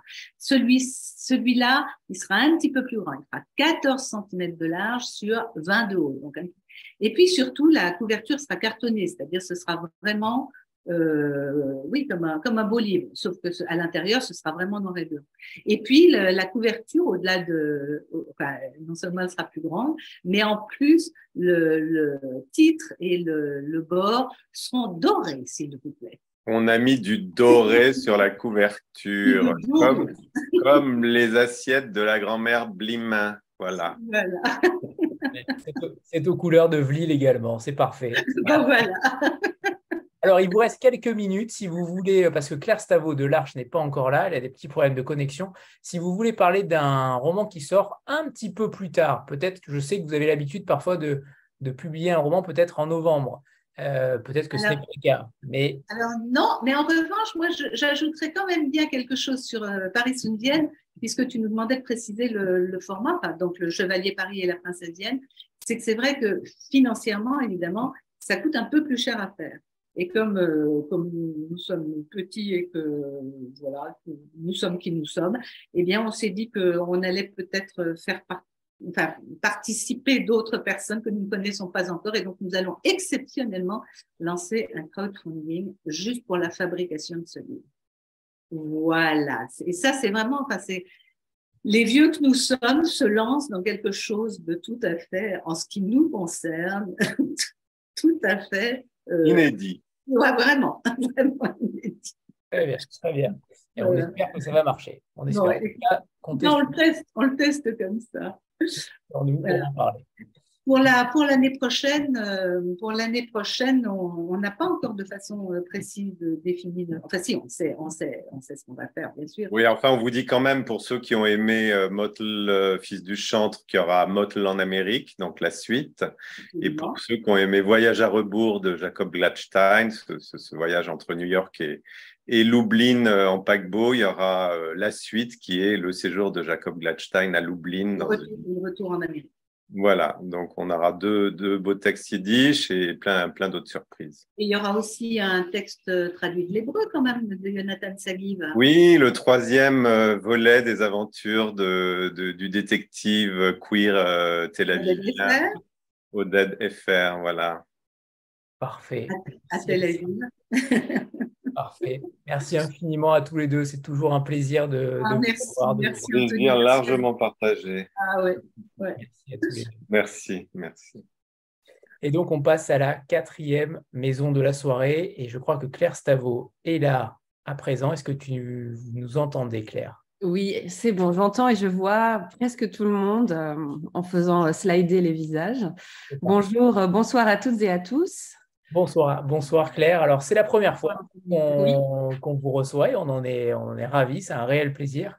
Euh, vous dirigez les éditions de l'Arche euh, et justement, j'aimerais euh, j'aimerais que vous nous parliez de ces entrées, de ces, de ces, pardon, de ces, de ces livres qui vont animer la rentrée littéraire, mais peut-être en préambule, parler de la maison pour ceux qui ne vous connaissent pas, pour savoir quel, quel, quel genre, quel style littéraire vous abordez, quels auteurs vous préconisez également un petit euh, récapitulatif de votre maison. Avec plaisir. Euh, merci pour l'invitation et pour cette euh, belle première édition pour nous chez vous. effectivement, l'Arche est une maison un peu particulière puisqu'elle a maintenant 75 ans. Donc, c'est une maison historique, disons, disons-nous. je l'ai reprise il y a 7 ans, en 2017. Et c'est une maison qui traditionnellement était versée dans les écritures dramatiques, dans le théâtre. Euh, elle avait fait ses premiers pas avec euh, le avec Jean Villard, avec euh, des comités de lecture dans lesquels était Roland Barthes, ou voilà vraiment Jean Villard qui a travaillé à la décentralisation et puis à la vraiment à la constitution des CDN un peu partout dans le paysage euh, français. Et à la, euh, les, tout premiers livres de l'Arche sont des petits fascicules de théâtre euh, qui sont vraiment des, des, petits opus pour donner à lire à un public élargi des textes théâtraux qu'on considérait un peu réservés à une élite, qui était un petit peu synonyme, enfin la lecture théâtrale et la fréquentation des salles étaient considérées comme un, une passion ou un, loisir bourgeois. Donc, le, cette perspective de décentralisation et d'édition à l'arche de petits textes en édition séparée, puis en, en édition complète, était vraiment là pour euh, faire circuler les œuvres dramatiques et les donner à lire à un plus grand nombre. Donc la maison a édité beaucoup de pièces, on a 800 titres au catalogue, beaucoup d'essais également, euh, des essais surtout en théorie marxiste ou en sociologie, en esthétique évidemment, et théâtrale mais pas que. On a des textes de Pina Bausch par exemple qui sont très beaux, des DVD, euh, des textes de Tadao Ando, d'architecture, euh, plus récemment du philosophe euh, Tevelite. voilà, donc on est un petit peu dans, tout, dans des domaines esthétiques et théoriques variés. Et puis, voilà, comme, comme on le disait tout à l'heure, le théâtre est vraiment le cœur de métier de la maison. Et c'est la collection théâtrale historique et la collection scène ouverte. voilà, bah, je vous montre justement, c'est Jean Villard. Voilà, ça c'est un petit peu notre format classique que les lecteurs et les lectrices connaissent un peu. Voilà, c'est le petit texte blanc qui, euh, qui, voilà, qui, euh, forme et toutes ces, parutions euh, de Miano à Brecht, en passant par Sarah Kane, mais aussi Melchior, Lars Noren, Jon Foss, forment vraiment un répertoire européen, international de référence. Donc voilà, ça c'est le cœur de le cœur un petit peu, c'est l'épine dorsale, on va dire, la collection scène ouverte de la maison. Et quand j'ai repris cette maison, c'était en 2017, j'ai vraiment eu comme, écho euh, en librairie notamment, parce que j'aime beaucoup aller rencontrer les libraires. Euh, ah oui, l'Arche formidable, c'est une belle maison, oh là là, c'est un très beau catalogue, mais qui lit du théâtre? Donc c'était un peu perturbant parce qu'on voilà, on reconnaissait la, beauté du geste en somme, mais on me disait également que voilà, le théâtre c'était un petit peu quelque chose finalement. Euh, voilà, Villard euh, se retournerait dans sa tombe parce qu'on va on retourner finalement un petit peu le, reproche d'élitisme, en tout cas voilà cette euh, un petit peu cette crainte voilà d'un théâtre qu'il faut apprivoiser où on se dit toujours ah, il faut aller voir le théâtre pour le comprendre. Donc voilà, j'ai tenté un petit peu de décloisonner tout ça en faisant lire du théâtre beaucoup et beaucoup les retours ont été ah oui, oui ça se lit comme un roman. Donc voilà, c'était souvent euh, ça qui revenait. Ce que je comprends, hein, puisque c'est aussi une, éducation un peu de l'œil, d'arriver à lire avec des répliques et des noms de personnages, c'est pas forcément aisé, mais ça libère également. Et puis on entend des voix. C'est très agréable de passer d'une personne à l'autre. On a l'impression un peu d'être multiple en étant un. Et puis j'ai eu envie de lancer une nouvelle collection je, dont je vais vous présenter les, deux textes ce soir qui font euh, bah, la partie de notre entrée littéraire, qui s'appelle la collection des écrits pour la parole. Alors, vous voyez que d'emblée, on, se situe dans un entre-deux, entre, l'écrit et le, dit. Et cette collection-là, c'est euh, Kate Tempest, la rappeuse, slameuse, poétesse, romancière, qui nous, a en a donné l'idée, l'intuition, l'envie, euh, parce que son texte, c'était c'était pas du théâtre, mais c'était pétri d'oralité. C'était pas non plus une épopée, mais on avait un style épique. C'était pas du roman, c'était c'était pas du rap, c'était pas de la poésie, c'était un peu tout ça. Et on s'est dit tiens, on assiste là à la naissance, j'ai l'impression, d'une forme nouvelle, ou en tout cas, on a eu l'intuition d'une forme singulière qui déroutait et qui en même temps, euh, il fallait y prêter l'oreille et, pouvait, pouvait vraiment être euh, propre à, déplacer, à dérouter et à, plaire à, vraiment un public élargi. Et, euh, et, on a eu envie de lancer une nouvelle collection euh, qui justement actait cette balance constante entre le dit et l'écrit. Car le sous-titre de ce texte de Kate Impes, je vous en parle un peu parce que c'est un peu sous son égide que se place la collection, euh, et vraiment le sous-titre est « Ce texte a été écrit pour être lu à haute voix ». Donc on est dans tout. On est dans l'écrit, le dit, la voix, la mise en voix. Donc les, on reste dans le théâtre finalement, mais, mais on est dans tout. On est dans des formes euh, plus complexes. Et cette collection, pour moi, c'est vraiment une collection transfuge, transgenre. Mon désir est vraiment de dire, parce qu'en librairie, j'ai toujours eu l'impression, quand j'entrais dans une librairie, que la littérature était toujours en rayonnage et devait correspondre à un étiquetage, mais qui correspond à des, évidemment des impératifs économiques euh, et puis même de, classement euh, pratique en réalité. Euh, mais voilà, qu'elle elle était souvent, souvent étiquetée et que cet étiquetage induisait aussi l'écriture. En tout cas, pouvait être un, vecteur finalement d'asservissement du style des, des autrices et des auteurs à une forme. Et on s'est dit, mais cette collection-là, on a envie qu'elle soit libre qu'elle soit détachée vraiment de, toute assignation littéraire, de toute forme, de tout canevas. Elle va explorer les marges, elle va, elle va mêler. Euh, elle va mêler. Hein. là, on a eu par exemple Alice Zénéta. Euh, vous l'avez sûrement. Euh, je me retourne, est-ce qu'il est dans mon panel? Parce que je vous ai fait un petit, voilà, du coup, une petite composition avec les, du coup, maintenant, les 15, euh, les 15 titres de la collection. Euh, les Zéniteurs, c'est on est voilà, dans une, euh, un seul en scène, donc c'est théâtral à la, dès le départ, mais elle fait une fausse conférence de narratologie qui est un pamphlet féministe pour, pour questionner la place des femmes dans la littérature. Et on oscille sans arrêt d'une forme à l'autre. Et finalement, c'est quelque chose de très vivant, de très oral, de dynamique qu'on a envie de mettre dans sa bouche et de dire et de transmettre et de faire dire, de donner du coffre finalement pour dire cette littérature, de la transmettre. Euh, donc pour, voilà, ces, textes-là sont des, sont des sortes de performances d'écriture destinées à la, à la mise en voix, mais on peut tout à fait les lire dans sa tête et en rester à une expérience euh, cérébrale mais sonore. Vous, le verrez en découvrant ces textes-là, ou pour certaines, certains qui les connaissent. Ce sont des textes écrits pour être lus, euh, qui sont signés Audrey Lord, Anne Carson, Kate Tempest, Alice Zeniter, Gauze, plus récemment, qui nous a dit c'est ma collection désormais. Enfin, il édite encore au Nouvel Attila, rassurez-vous. Mais ces textes, voilà, un peu hybrides, entre plusieurs formes, narratifs, en même temps oraux. Il a envie de voilà, les éditer dans cette collection qui lui donne toute l'attitude pour explorer des formes et des expressions. Et euh, c'est un peu hérité du spoken word, évidemment, vous l'aurez compris. Et on est vraiment dans, une forme aussi très politique, puisqu'on est proche du manifeste, du pamphlet la plupart du temps. Et j'en viens donc euh, à ce texte que vous avez donc sur votre gauche, qui est le, le premier texte qui sortira le 18 août. Euh, je vérifie ma petite, euh, ma petite note, le 18, c'est ça, dans la collection qui s'appelle Écrit pour la parole. Et en réalité, là, on marque un petit coup. C'est vraiment le texte, c'est un peu l'anniversaire, disons, de la collection. Pour le 20e titre, on sort le texte canonique, le texte finalement euh, éponyme qui a donné le nom à la collection, qui l'a inspiré en tout cas, euh, de Léonora Miano, qui s'appelle L'écrit pour la parole. Et quand on l'a édité dans la collection Scène ouverte, il y a maintenant 12 ans, euh, ce texte-là, évidemment, a été remarqué, a été lu, mais essentiellement par un public théâtral, par un lectorat habitué aux scènes de théâtre. Et là, on a vraiment l'idée de le sortir, le sortir vraiment de, des coulisses du théâtre, le, faire accéder à un public élargi, parce que ces textes sont, de vrais petits pamphlets poétiques, historiques, littéraires, qui ne sont pas destinés au seul théâtre même s'ils ont pris souvent euh, la forme d'expression ou si, les scènes de théâtre ont abrité leur, lecture. Donc on est vraiment dans une constellation dans ce texte-là, donc une constellation de, récits euh, d'hommes, d'hommes politiques, de, femmes afrodescendants, euh, tous afro-descendants français, descendantes, qui racontent leur vécu d'hommes et de femmes noires françaises euh, et euh, les, violences bien souvent subies dans la sphère politique, dans la sphère pardon professionnelle, dans la sphère intime, dans la rue la plupart du temps, et la façon dont les voilà les mécanismes de domination se retrouvent à l'œuvre dans le langage, dans dans dans les, euh, les, adresses, dans les, représentations euh, des, voilà, des, personnes avec qui ils cohabitent, qu'ils croisent, euh, ils sont, sous la domination desquelles ils se trouvent la plupart du temps, malgré eux et malgré elles. L'invisibilisation aussi dans les récits nationaux.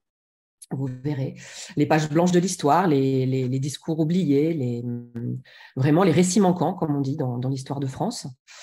Euh, ce sont souvent des voix, des voix de femmes. Dans la deuxième partie, la deuxième section, c'est Femmes in the City, après Un tranquille. Et dans Femmes in the City, on a vraiment des, des, voilà, des petits récits de femmes noires françaises qui racontent euh, souvent leur naissance, leur enfance, leur vie de femme. Et, euh, et raconte ses, quêtes de justice, d'égalité, d'amour, de reconnaissance et de connaissance de soi, surtout, loin des clichés et des stéréotypes véhiculés par les héritages, par l'histoire et par les institutions. Euh, j'ai envie de vous lire un tout petit extrait pour vous montrer, vous montrer finalement de façon un peu performative la façon dont on peut entendre et, en lisant ces textes soi-même. Afropéa. J'habite un terroir intérieur, un espace sans limite, trois langues, l'écho de quatre cultures. J'habite des ancêtres multiples, une parole propre, centrale parce que périphérique, porte mes cicatrices avec élégance, ne revendique pas, affirme, dit tranquillement, je suis. Ne cherche pas ma place, la crée, la tienne aussi. Je suis. N'éprouve ni crainte, ni haine. Je suis ni haine, ni crainte. J'écris les pages de mon histoire, la tienne. Mets du piment dans ma blanquette, aime mon rôti avec de l'igname, mon tartare avec des plantains frits. Connais le passé sans y séjourner, sans le sacraliser. Apprends du passé pour tracer ma voie. Je suis une voix. J'habite un terroir intérieur. Je suis une position, pas une posture, une vibration, un souffle, une émotion, un appel, une conjonction, une intense intention, l'heureux événement. Je suis une donnée complexe, flexible, une attitude symbolique, politique, une concrète, concrète, contrée, immatérielle, fructueuse, une terre sans bornes, fertile. Mes frontières assemblent, ne séparent pas, assemblent, ne tranchent pas, assemblent, ne découpent pas, assemblent, ne mutilent pas. Je marche devant le jour qui vient, je suis la beauté qui se fait, je suis un inachèvement, je suis un apaisement. Et tout ça, c'est un bloc de texte. On a hâte d'entendre euh, Claire Stavo euh, écrivain maintenant. Hein. Je transmets la parole des autres. je suis incapable, en dehors des quatrièmes de couverture, je suis incapable d'écrire. Et c'est bien, c'est un casse-tête vraiment pour les éditeurs. C'est vraiment, c'est pas facile un quatrième de couverture parce qu'il faut donner la substance sans tout révéler, donner envie. Et c'est un exercice, je trouve, d'écriture euh, ardu, mais, mais aussi euh, bien réjouissant. En tout cas, je, m'arrête là, mais j'adore lire les textes des, des, auteurs et des autrices. Et puis voilà, c'est un peu notre domaine, le théâtre, donc on, on aime les transmettre. Euh, voilà, donc ça, c'est le texte de Lenora Miano, qui est un texte vraiment, vous l'avez entendu, qui est très beau, qui, qui mérite d'être lu, dit pour soi-même, pour les autres, et pour les autres surtout. Et c'est vraiment, voilà, elle, écrit pour cela, Léonora, pour la parole, pour la poésie. Elle est vraiment influencée par la, poésie du Black Art Movement américain, qu'elle a beaucoup lu, entendu. Donc il y a du jazz, il y a du rap dans son écriture, et elle est vraiment euh, imprégnée de musicalité. Ça me fait penser beaucoup à Lisette Lombé. Euh, Complètement. La manière dont vous le dites. Tout à fait. Ah oui, oui, Lisette. D'ailleurs, elle a fait partie du recueil des lettres aux jeunes poétesses, Lisette, qu'on a fait dans cette collection-là. Et euh, le texte de Lisette est sublime. C'est vraiment un très beau texte. Mon étincelle, adressé à sa fille l'aime particulièrement. Oui, moi aussi. Poétesse nationale belge, Lisette, hein, depuis quelque temps. C'est très beau. Euh, ensuite, je, voilà, il est, voilà, il me reste cinq minutes. je vais vous parler de. C'est bon, dans les, on est dans les temps, Anthony. Je peux. C'est parfait. parfait. Ensuite, j'aimerais vous parler de Charbon. Charbon, c'est l'autre texte que l'on a que l'on a prévu pour vous, euh, lectorat pour la rentrée, qui est un texte d'Audrey Lorde, un recueil de poèmes. Alors là, on est plutôt dans la poésie euh, assez classique formellement, disons, puisqu'on est dans la strophe, dans pas forcément la rime, en tout cas des jeux d'écho, des jeux sonores. Et, hum, et Audrey Lorde, c'est une immense poétesse afro-américaine qui a vraiment été une figure de proue du mouvement féministe intersectionnel, queer, lesbien, américain, euh, à la confluence des luttes dès les années 70. Et elle est vraiment euh, icône du mouvement féministe noir américain. Euh, on avait, c'est les, éditions Mama Mélis en Suisse qui ont édité Sister Outsider notamment, que vous connaissez peut-être, qui est un très beau texte, un essai entre l'essai et la poésie, parce qu'elle écrit voilà sous toutes les formes. Et Audrey Lorde est née en 34, donc elle est décédée du cancer euh, assez jeune. Et euh, elle a été à New York, bibliothécaire. Elle a, elle a essayé d'exercer, d'être professeure, mais avec le, voilà, elle n'a pas eu de, reconnaissance institutionnelle, disons, de son temps, du fait de sa couleur de peau et de son homosexualité. Donc, elle s'est adonnée à des lectures publiques, elle a été militante, elle a, vraiment euh, œuvré pour la défense des, droits civiques noirs américains et des droits des femmes et des lesbiennes. Euh, et, euh, et, au début de ces, de ces, séances de lecture publique, elle aimait beaucoup dire Je vous parle en tant que poète noire, féministe, lesbienne, mère, guerrière, professeure et survivante du cancer. Donc, elle était vraiment à l'intersectionnalité totale et la confluence des luttes lutte sociale, euh, parce que le, médical, évidemment, dans la précarité, c'est aussi une forme de lutte sociale, survivre d'un cancer. Euh, elle est euh, donc voilà, c'est vraiment une figure iconique. Elle est une figure de référence pour les afrodescendants, les afrodescendantes et les artistes. Euh, récemment, Virginie Despentes, quand elle est allée à la, grande librairie, a dit, quand elle a, confié sa, petite bibliothèque, je sais plus, je crois qu'ils appellent ça la, petite bibliothèque, euh, a dit, confié à Augustin Trapenard que son livre de chevet, c'était La licorne noire. Et La licorne noire, c'est celui qu'on a édité il y a deux ans tout premier qu'on a édité. Donc vous voyez le, côté miroir avec euh, cette fois-ci l'autre côté du visage et le bleu, euh, puisqu'on est dans des œuvres miroirs. Euh, donc après la licorne noire, celui-ci Charbon, donc Cole, est son premier, son tout premier recueil qu'elle a publié en 76. Et, dans ce, dans ce recueil-là, donc elle, elle, lance, elle se lance comme poétesse en publiant chez Norton Co, donc une grande maison. Et c'est cette maison américaine qui a publié tous ces recueils par la suite. Elle explore toutes les facettes de sa personnalité, de son identité, comme je vous le disais, lesbienne, guerrière, poète, à travers l'image du charbon, d'où ce titre, qui, euh, qui devient diamant. Donc on est vraiment dans la reprise de l'allégorie symboliste de Tu m'as donné ta boue, j'en ai fait de l'or. Et en même temps, on y mêle des luttes sociales, des luttes politiques. Et c'est vraiment la, la, transmission, la question de la mémoire qui sont au cœur de ce, recueil, dans ses adresses aux enfants, aux femmes, aux jeunes, à la jeune génération, aux, enfants, euh, aux jeunes noirs américains qui sont tués par la police. Euh, écho aujourd'hui, troublant, perturbant, euh, intolérable, et qui, pousse à l'émancipation de toutes et de tous par l'affirmation de ces identités. Et pas d'une seule identité, mais de ces identités, de toutes ces facettes, des facettes du diamant, de le polir. Euh, et elle montre, euh, deux ans avant La licorne noire, qui est un de ses recueils euh, les plus connus, Cole montre clairement la montée en puissance de la poétesse par la prise de parole, qui est une parole politique toujours, engagée, militante. Et c'est un outil, évidemment, pour l'ordre de la poésie, pour repenser les luttes et les articuler au corps social et dans les rapports de, voilà, différents rapports d'oppression des sociétés occidentales contemporaines. C'est vraiment euh, une grande poétesse que je vous invite à découvrir. Tout récemment, euh, la maison Les Prouesses a édité, euh, puisque je suis là aussi pour défendre les autres maisons indépendantes, Les Prouesses, qui est une jeune maison, a, édité un magnifique recueil, une anthologie de poèmes qui, sont illustrés également, préfacés par Maboula Soumaoro, et qui sont voilà, un long, un grand petit recueil comme ça de 200-300 pages sur toutes les périodes. Et nous, à l'Arche, voilà, on publie chaque recueil sur le long terme en allant dans chaque, euh, chaque époque, chaque poétique. C'était vraiment un souhait de ma part. Et autre chose importante, on le publie en bilingue. Voilà, on a des, on a des cette fois-ci, c'est en vis-à-vis, euh, mais chez euh, Kate euh, plus récemment, à la, rentrée précédente d'octobre dernier, on l'avait publié en quinconce. D'un côté, on avait l'anglais, voilà, le poème en anglais, qui était un slam, un long slam, et de l'autre en français parce qu'on n'était pas sur des identités fermées, euh, des petits poèmes sur la page, mais on était dans un geste poétique ample et long. Donc on ne voulait pas saccader le rythme et laisser chaque poème se déployer dans chaque langue. Voilà. C'est parfait. Merci infiniment, Claire, pour cette, euh, pour cette, pièce théâtrale. On aurait pu euh, appeler ça une pièce théâtrale. Merci infiniment, Claire. On a hâte de vous retrouver euh, une prochaine fois parce que clairement, en tout cas, votre lecture était une fois de plus magnifique. Bravo. Merci. Merci beaucoup. Belle soirée à tout le monde. Belle rentrée. Bel été avant. Merci, Claire. Alors, on va continuer avec une cinquième maison d'édition qui, euh, qui est bien connue de Vlil, avec euh, notamment sa, son. Oui, je la vois. Nadège, est-ce que tu es là d'abord? Je suis là. Bonsoir à tous. Parfait. Euh, je disais que les éditions Agulo ont été à l'honneur en 2021 euh, pour le prix Blil euh, parce qu'ils ont été l'éditeur de l'année et avec Yann Nespou également qui a été lauréat la même année. Et cela n'aura échappé à personne. Il va également sortir un nouveau roman à la rentrée. On est déjà très excités à cette idée. Ce sont les éditions donc Agulo avec Nadège, Nadège Agulo qui est la cofondatrice de la maison qui va vous donner quelques pistes sur les prochains romans qui sortiront euh, en août et septembre. Nadège, c'est à toi, on est ravis de te retrouver.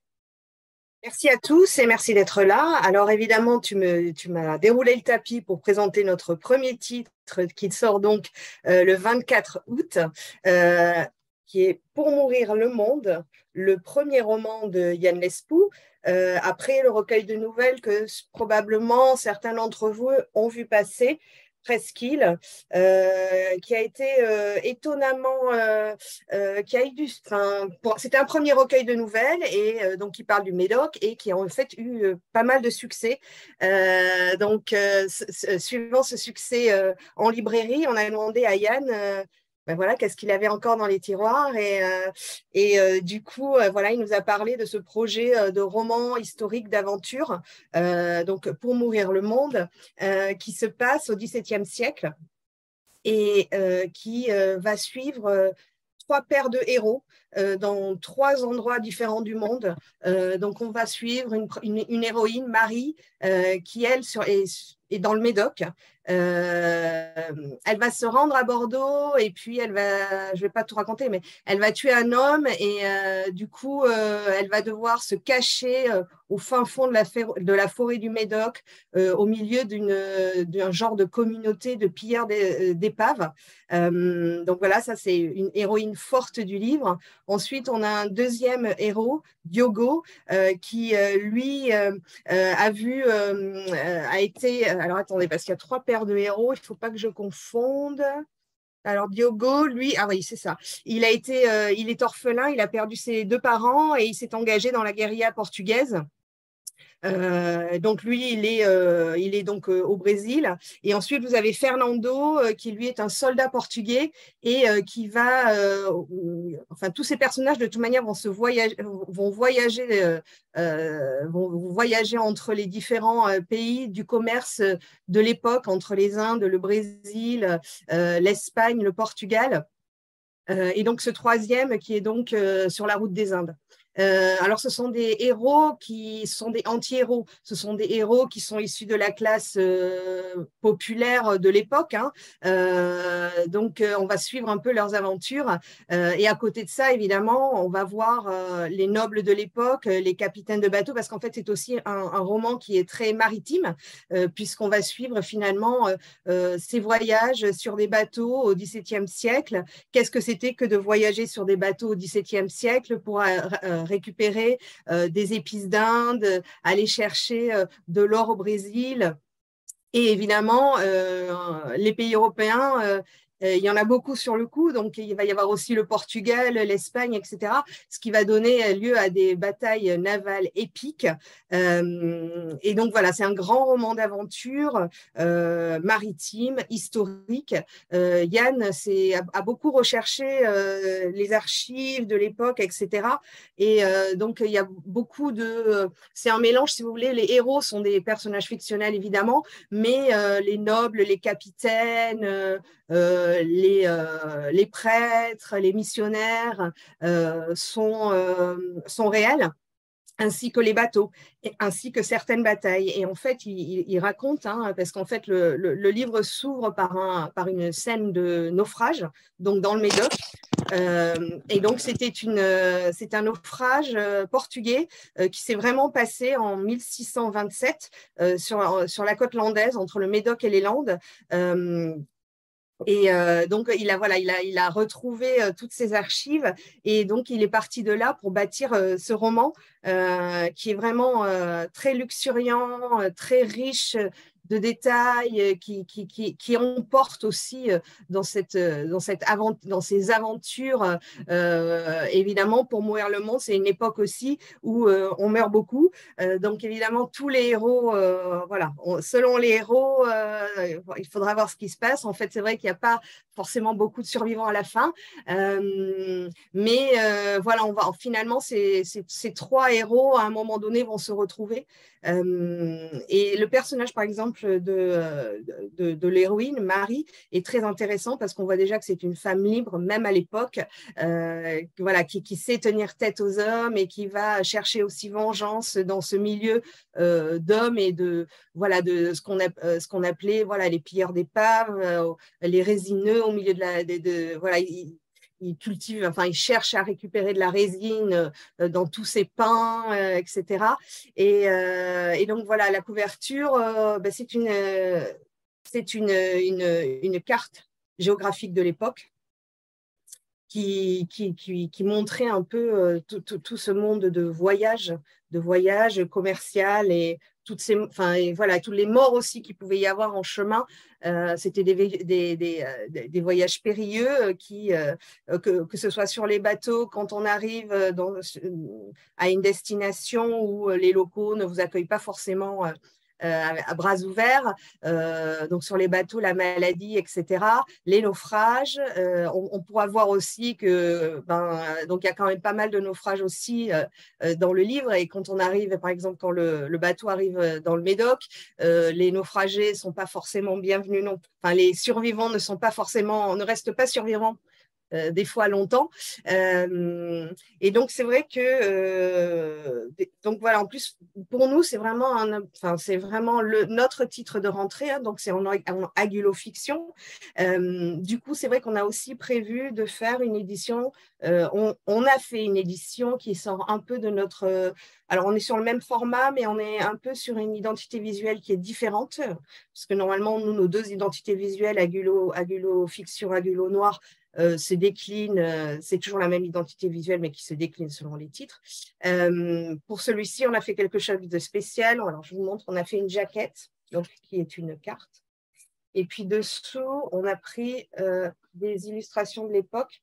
Et là, si vous voulez, c'est une, une, édition qui est, en, qui est en papier brut, en fait, pour rappeler un peu bah, les livres de l'époque. Donc, on a, je ne sais pas si vous voyez, hop. on voit c'est sur un bateau, justement. Voilà. Euh, donc, écoutez, euh, j'espère que vous suivrez Yann dans ce second, avec ce premier roman et ce second texte qui est, euh, qui différent du premier, hein, évidemment, mais on voit, on, il y a encore cet humour un peu noir. effectivement, c'est un très beau livre. Merci. il y a encore cet humour un peu noir qu'il qui, avait, qu'il qui, nous a fait découvrir dans Presqu'île. Et évidemment, il parle encore de sa région. C'est vrai que c'est vraiment une plongée, une remontée dans le temps. Euh, par exemple, il va aussi parler de Bordeaux. Euh, pour ceux qui connaissent un peu Bordeaux, du château Trompette, qui n'existe plus. Enfin, vraiment, il va décrire les mœurs et coutumes de l'époque. Euh, il y a aussi un peu d'amour, il y a beaucoup de batailles. voilà, donc il, il y a des, des, batailles navales épiques avec des canons, enfin, et des naufrages aussi. Et comment ça se passait à l'époque? Est-ce que vous avez des questions par rapport à ce titre? Alors non, moi j'avais justement la question de l'humour, parce qu'en effet, il nous avait clairement séduit aussi avec l'humour, le, côté corrosif euh, de Presqu'île, euh, et c'est pas forcément évident à retranscrire dans ce genre de récit-là. Donc tu as répondu en partie à la, question euh, sur le fait qu'il continuera à nous faire rire aussi malgré tout. Voilà. Après, c'est pas le but premier du livre, hein, quand même. C'est vraiment plus l'aventure. Mais euh, effectivement, euh, euh, disons qu'il a un humour très fin. et donc, dans certaines situations, il va créer des situations qui sont humoristiques. En fait, c'est un livre qui est très visuel. En fait, on le, on, le verrait bien adapté au cinéma. Hein. C'est vraiment un beau livre d'aventure. Et d'ailleurs, je, te le dis, on a réussi à trouver une date pour Yann Lescou. Ça y est. Oui, ce que j'allais dire, ouais, qu'il sera avec vous en septembre. Ouais, le mardi 5 septembre à 19h, on recevra Yann Lescou euh, pour notre plus grand bonheur. Voilà. Il est très en demande à la rentrée, donc euh, il se pourrait qu'il euh, soit pas loin de chez vous à un moment donné. Parfait, parfait. Mais c'est vrai qu'il a, il a une rentrée très, très dense de ce que j'ai cru comprendre. Tout le monde se battait un petit peu pour l'avoir et on le comprend. Euh, après le succès de Presqu'île. c'est bien que ce soit un auteur qui s'installe et, euh, et, on est très content pour lui. Et voilà, c'est euh, une belle histoire. Et ça, c'est le... premier. Oui, c'est le, premier. Le deuxième, donc, on est, qui n'est pas encore imprimé, mais voilà, qui est, un. qui fait partie de Agulo Noir, s'appelle Le Prince.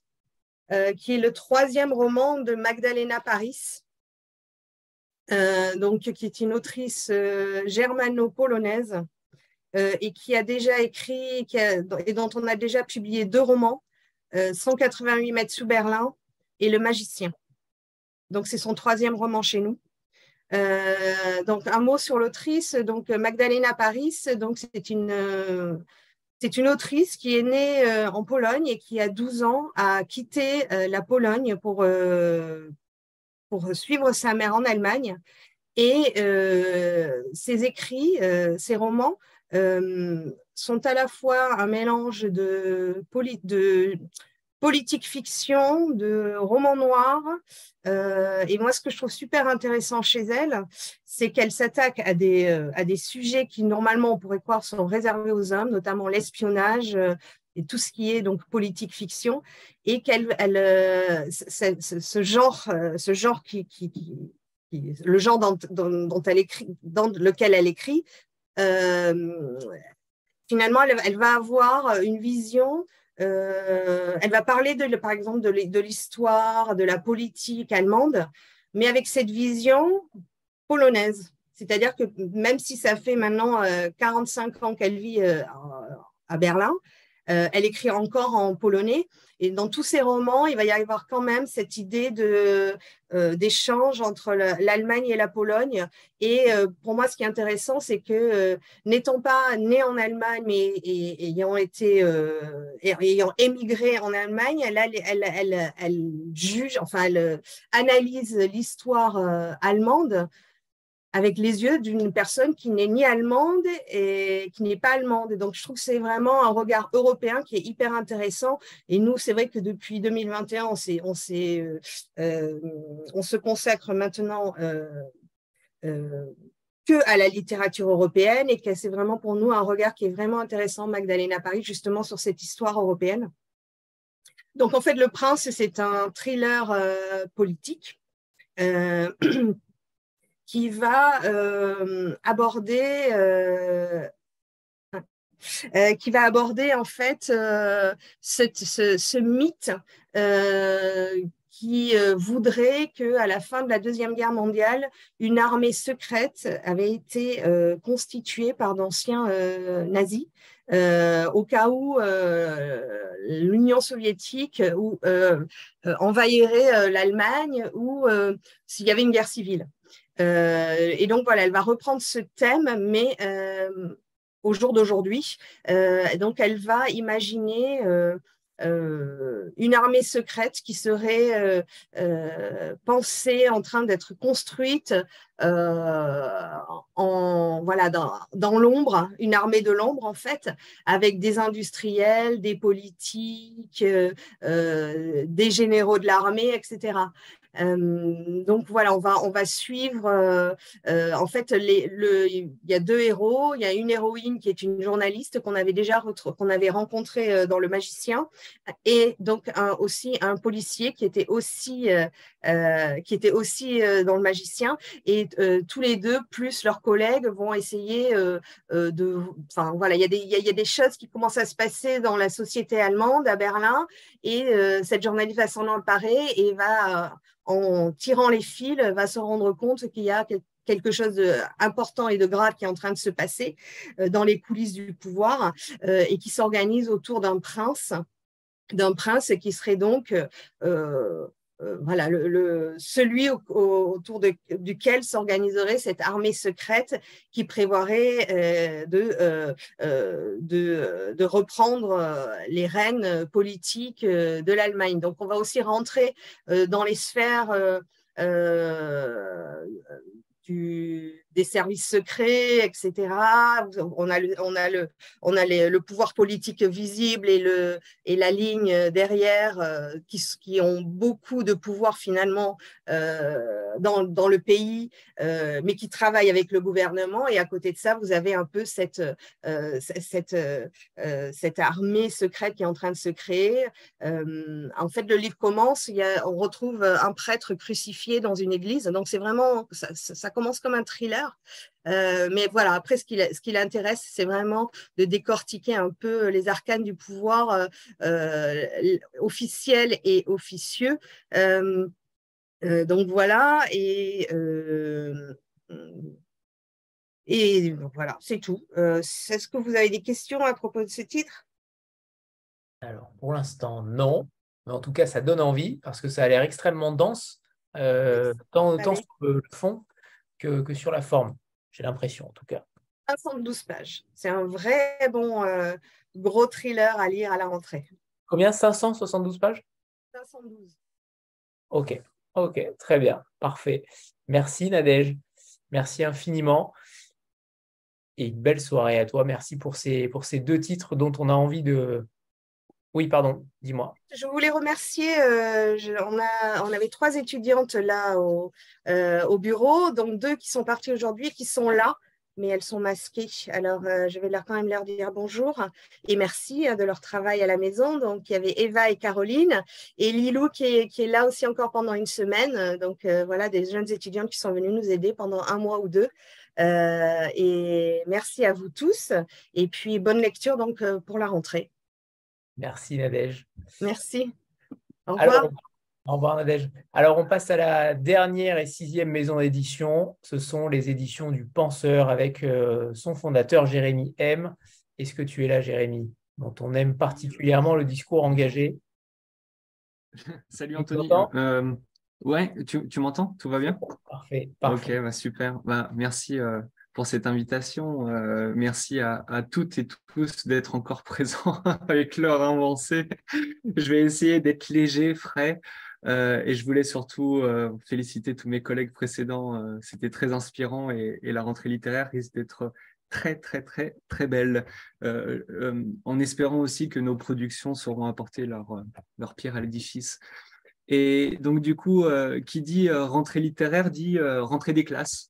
Voilà, malheureusement, on ne peut pas euh, s'astreindre euh, enfin, des contingences de la vie réelle. Et euh, notre livre, bah, justement, va vous proposer de vivre une expérience un peu unique en littérature. C'est de suivre le parcours d'une apprenante dans une, dans une formation en, bûcheronnage et qui sera le, deuxième roman d'Anouk Lejzik, dont on avait fait paraître le premier en janvier 2022, Félix Sylvestris voilà, qui était euh, le, roman euh, vert de notre entrée littéraire de janvier de l'année dernière, et son deuxième, le livre Orange. Et euh, du coup, qui dit rentrée des classes dit forcément liste de fournitures. Hein, donc, il faudra sortir équipé pour lire ce bouquin. Donc, en premier lieu, chaussures de sécurité. Il faudra vraiment faire attention à ça des fringues un peu euh, qui, qui craignent pas. Donc, euh, vous sortez un peu euh, vos vieux jeans et tout ça. Pensez au pique-nique, à votre carnet, votre stylo. Et le petit plus, c'est l'opinel. Et donc, on commence. C'est parti. Bonjour à tous, bonjour à toutes. Je vois qu'il y a deux femmes, c'est bien. Moi, je m'appelle Max Antoine. Je suis votre formateur en bûcheronnage. C'est moi que vous allez avoir le plus souvent. Je suis votre référent principal cette année, OK? Je m'appelle Max Antoine, j'ai 37 ans. Je suis pas écolo, je suis écologue. Mes passions, ma femme, ma chienne, mes tronçonneuses et mes enfants, bien sûr. Mes deux petits garçons, ils sont magnifiques. Ça va être des tombeurs plus tard. Moi, je suis un putain de bûcheron. Je suis un putain de chasseur. Je suis représentant chez Style aussi. Je pourrais vous avoir des prix.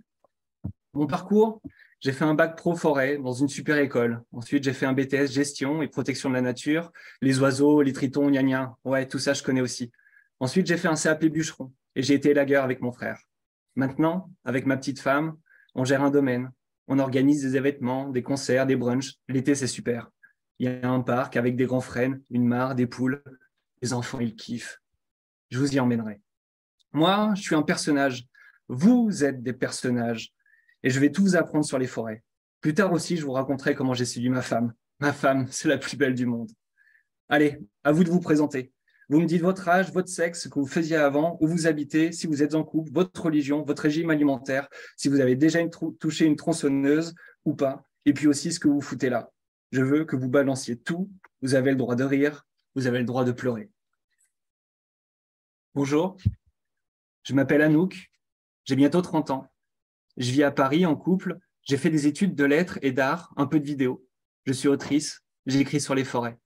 J'en ai marre de lire des trucs pas précis, alors je voulais faire un peu de terrain, mettre les mains dans le cambouis, histoire de mieux savoir de quoi je parle. Et puis j'aime ça, tout simplement, passer du temps en forêt, avoir une activité physique aussi. J'aime bien me mettre à l'épreuve, voir si je tiens le coup à bosser dehors en hiver. J'ai jamais touché à une tronçonneuse, mais je veux bien apprendre. Et je suis plutôt végétarienne. Max-Antoine dit, c'est bien, Anouk. C'est une très bonne démarche. Avec moi, tu vas apprendre plein de choses. Par contre, il va falloir aussi couper des arbres. OK OK, on y va. C'est parti. Et ben voilà, ça va être drôle, émouvant, sensoriel, poétique. C'est un, roman de 300 pages écrit en vers libre. Donc, euh, on est euh, véritablement dans, cette écriture contemporaine, moderne, de l'écriture du réel, comme euh, Pontu a pu le faire avec À la ligne et ses feuillets d'usine. Là, on a les carnets d'une apprentie bûcheronne. Donc, une année de formation d'Anouk Lejzik, donc l'autrice, de ce, de ce livre-là, qui va constituer un herbier de toutes ces expériences euh, en maniement en fait la, la, délicatesse de sa plume et surtout une tronçonneuse. Donc euh, ça tape dans le vrai, ça tape dans le dur. Euh, elle, elle, y va en fait avec tout ce qu'elle est et tout son regard aussi sur le monde et sur les gens qui vont la côtoyer. Donc on va explorer en fait le milieu forestier dans quatre régions de France, hein, en Île-de-France, dans le Jura, en, pas en Poitou-Charentes, dans le Finistère et en Charente-Maritime, pardon. Et on va surtout aussi croiser tous ces gens qui vivent de la forêt et qui font vivre la forêt. Euh, donc, euh, à chaque fois qu'elle va être sur un terrain de stage, ça va être des lieux aussi d'apprentissage, des choses particulières par rapport à ces, à ces forêts-là. Et euh, on va vraiment entendre ces gens qui aiment leur travail, qui aiment la nature et qui sont aussi dans leur ambivalence par rapport à leur solitude, par rapport à leur isolement, parce que c'est aussi des métiers qui sont compliqués, qui ont évolué énormément, euh, qui, ont subi aussi énormément de, restrictions budgétaires pour la gestion des forêts. Donc il y a aussi une énorme souffrance professionnelle. Et cela, on va le vivre du côté de l'apprenante, ce qui est une expérience en littérature qui est euh, plutôt rare. Euh, on peut penser à la Syrie, qui est un texte anonyme euh, qui parle justement de cette expérience d'une personne qui, a appris à travailler dans une scierie, à couper le bois, à faire de la menuiserie aussi. Et, donc là, bah, voilà, on, est du côté d'Anouk, on suit son regard, on suit tous ces petits éléments là, recueillis à l'intérieur de ce bouquin et qui nous tracent finalement toute cette trajectoire, on va dire, d'apprentissage. Donc c'est vraiment c'est fascinant la façon dont elle arrive à nous faire sentir euh, les odeurs d'essence des tronçonneuses en même temps que les odeurs d'essence de la forêt, où euh, tous les aspects, on va dire, euh, très corporels, humains, sensoriels, même des fois animal, ressurgit en soi de notre rapport à cette expérience-là, de cette forêt où on n'y va pas en fait pour faire du tourisme, on n'y va pas pour vivre une aventure, on y va pour y vivre tout court, avec ce que ça comporte, de dur et également d'ambivalence, parce que les forêts en France, ce sont pour la plupart des domaines privés, mais aussi euh, des espaces d'exploitation où après les arbres sont bah, utiles pour euh, construire nos meubles. Et donc, euh, tout ça doit cohabiter avec également des approches d'écologie, avec les promeneurs, avec les randonneurs, avec les chasseurs également. Euh, et donc, ça, tout ce milieu-là, tout cet écosystème euh, est traduit avec, bah, avec douceur et en même temps, euh, voilà, Annick ne va pas du, avec le dos de la cuillère. Donc, elle va aborder la question du sexisme, de l'intersexualité, de la protection animale, de la chasse, de l'économie, de l'écologie, le racisme, la tolérance. Bref, j'avais dit ça à, ma réunion en diffusion avec ce livre, c'est tomate, salade, oignon. C'est juste incroyable. Donc c'est un, un, livre qui s'apparenterait à de l'autodocumentaire, hein, clairement, euh, qui est euh, aussi un registre que l'on avait déjà exploré avec la rédactrice au mois de mars, le, premier roman de, Michel Cohen. Autodocumentaire qui, qui prend en fait l'expérience singulière d'un individu, euh, d'une personne par rapport à une thématique. Avec la rédactrice, c'était la question de l'écriture, et là, du coup, avec Copeau de bois, carnet d'une apprentie bûcheronne, ben voilà, on va parler euh, d'abattage d'arbres. Aussi simple que ça. Et j'en profite pour dire qu'en effet, les deux autrices, Anouk Lechik et Michel Cohen, seront reçues le dimanche 17 septembre euh, dans une rencontre qui, lui, qui leur seront dédiées euh, et une rencontre croisée qui risque d'être passionnante là aussi. Donc, Michel Cohen, l'autrice de la rédactrice, qui ne fait pas partie de la prochaine rentrée littéraire, mais qu'on a décidé de mettre en binôme avec Anouk. Et j'imagine que ça va être passionnant. Parce que c'est aussi deux façons d'aborder l'écriture, deux façons de rendre compte de leurs expériences, toutes les deux, euh, aussi deux générations aussi d'écrivaines. Euh, ça, va être, ça va être vraiment grandiose. Euh, donc voilà, ça c'était notre rentrée d'août. il va sortir le 17 août, Copeau de bois, donc le, deuxième roman d'Anouk Lizik. Et on aura aussi une rentrée un peu plus buissonnière, donc début octobre, avec Blackout, qui est le premier roman de Gabriel Henry.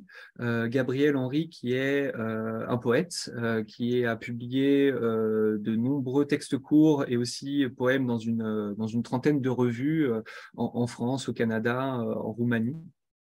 et qui nous vient avec un texte poétique, Blackout, dont la couverture prend vraiment à revers la question en fait de ce titre-là, qui appelle à la nuit alors que son texte aussi appelle à la lumière, d'où ce contraste. Et euh, du coup, Blackout, euh, je vous propose euh, du coup de rentrer tout de suite dans le texte avec ce premier chapitre qui fait également office de prologue. C'est au bout du jardin, au bord du monde.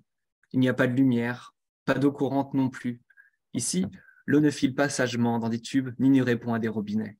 Elle est rare, précieuse et pure, elle serpente sur la terre ou dort en dessous, au fond des puits, et cache peut-être un léviathan. Il est allé pisser. À 20, 30 mètres, la maison noyée dans une encre épaisse. Alors qu'il referme derrière lui la lourde porte du cabanon en bois, il perçoit une sorte de halètement.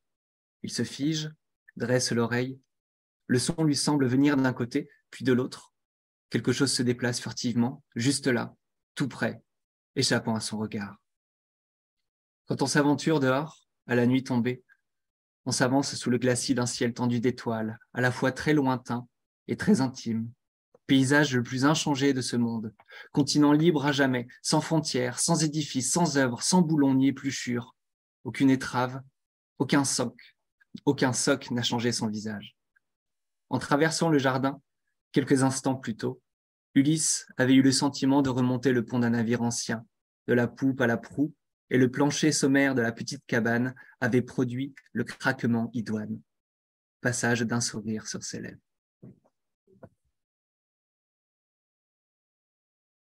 Et donc, Blackout, c'est l'histoire d'Ulysse, euh, le personnage principal de ce roman, euh, qui a eu un accident et qui a perdu la mémoire.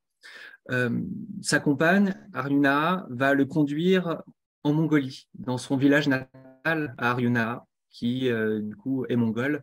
Et euh, il va, dans ces steppes infinies, en fait, vivre sa convalescence.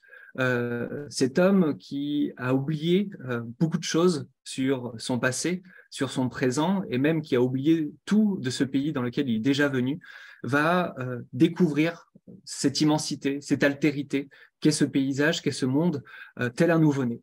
Euh, ça va être un jeune homme qui va plus avoir de peau, qui va plus avoir euh, de, frontières entre lui et le monde, et, il va vivre tous ces micro-événements. Euh, parce que, en fait, c'est ça, Blackout, ce sont des aventures minuscules, mais qui, de par l'état psychologique et physique du héros, vont être en fait des aventures extraordinaires dans la façon que j'ai eue de, l'argumenter, ce texte-là, c'était une sorte d'odyssée des temps modernes, une façon de prendre à revers ces grandes aventures mythiques et mythologiques en disant que aussi nous vivons, nous, des aventures minuscules, faites de rien, aussi euh, faites de tout, parce qu'elles sont faites avec nos proches, elles sont faites avec les éléments, elles sont faites avec ce qui nous entoure. Et être présent et entier avec le monde tel qu'il est, euh, c'est aussi vivre en soi une aventure extraordinaire.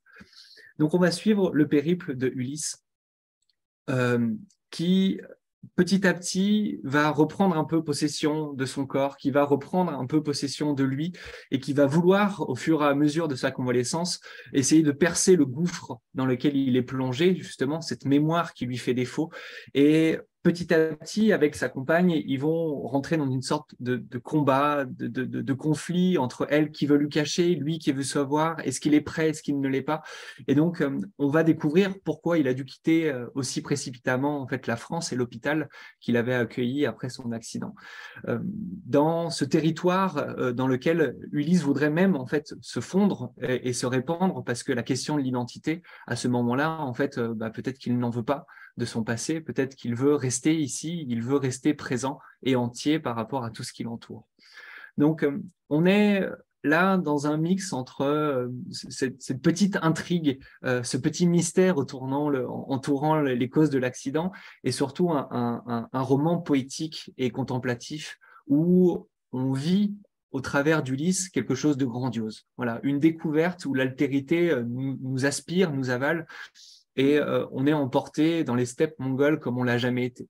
C'est une visite de ce pays et de ce territoire, mais sans le moindre voyeurisme culturel ou touristique, parce que là, on, est avec des gens, on est avec, euh, bah, du coup, l'auteur, hein, Gabriel, euh, euh, euh est époux d'une Mongole, a, a, passé énormément de temps euh, en Mongolie et a, a, écrit aussi ce, ce, ce, texte en même temps qu'il a, il a eu deux jumelles pendant le processus éditorial. Donc voilà, donc c'est aussi une écrit de lui par rapport à, à son lien qu'il peut avoir avec cette terre, qui est en fait une terre et d'accueil et d'amour aussi pour lui, puisque euh, voilà, il vit ça avec euh, sa famille.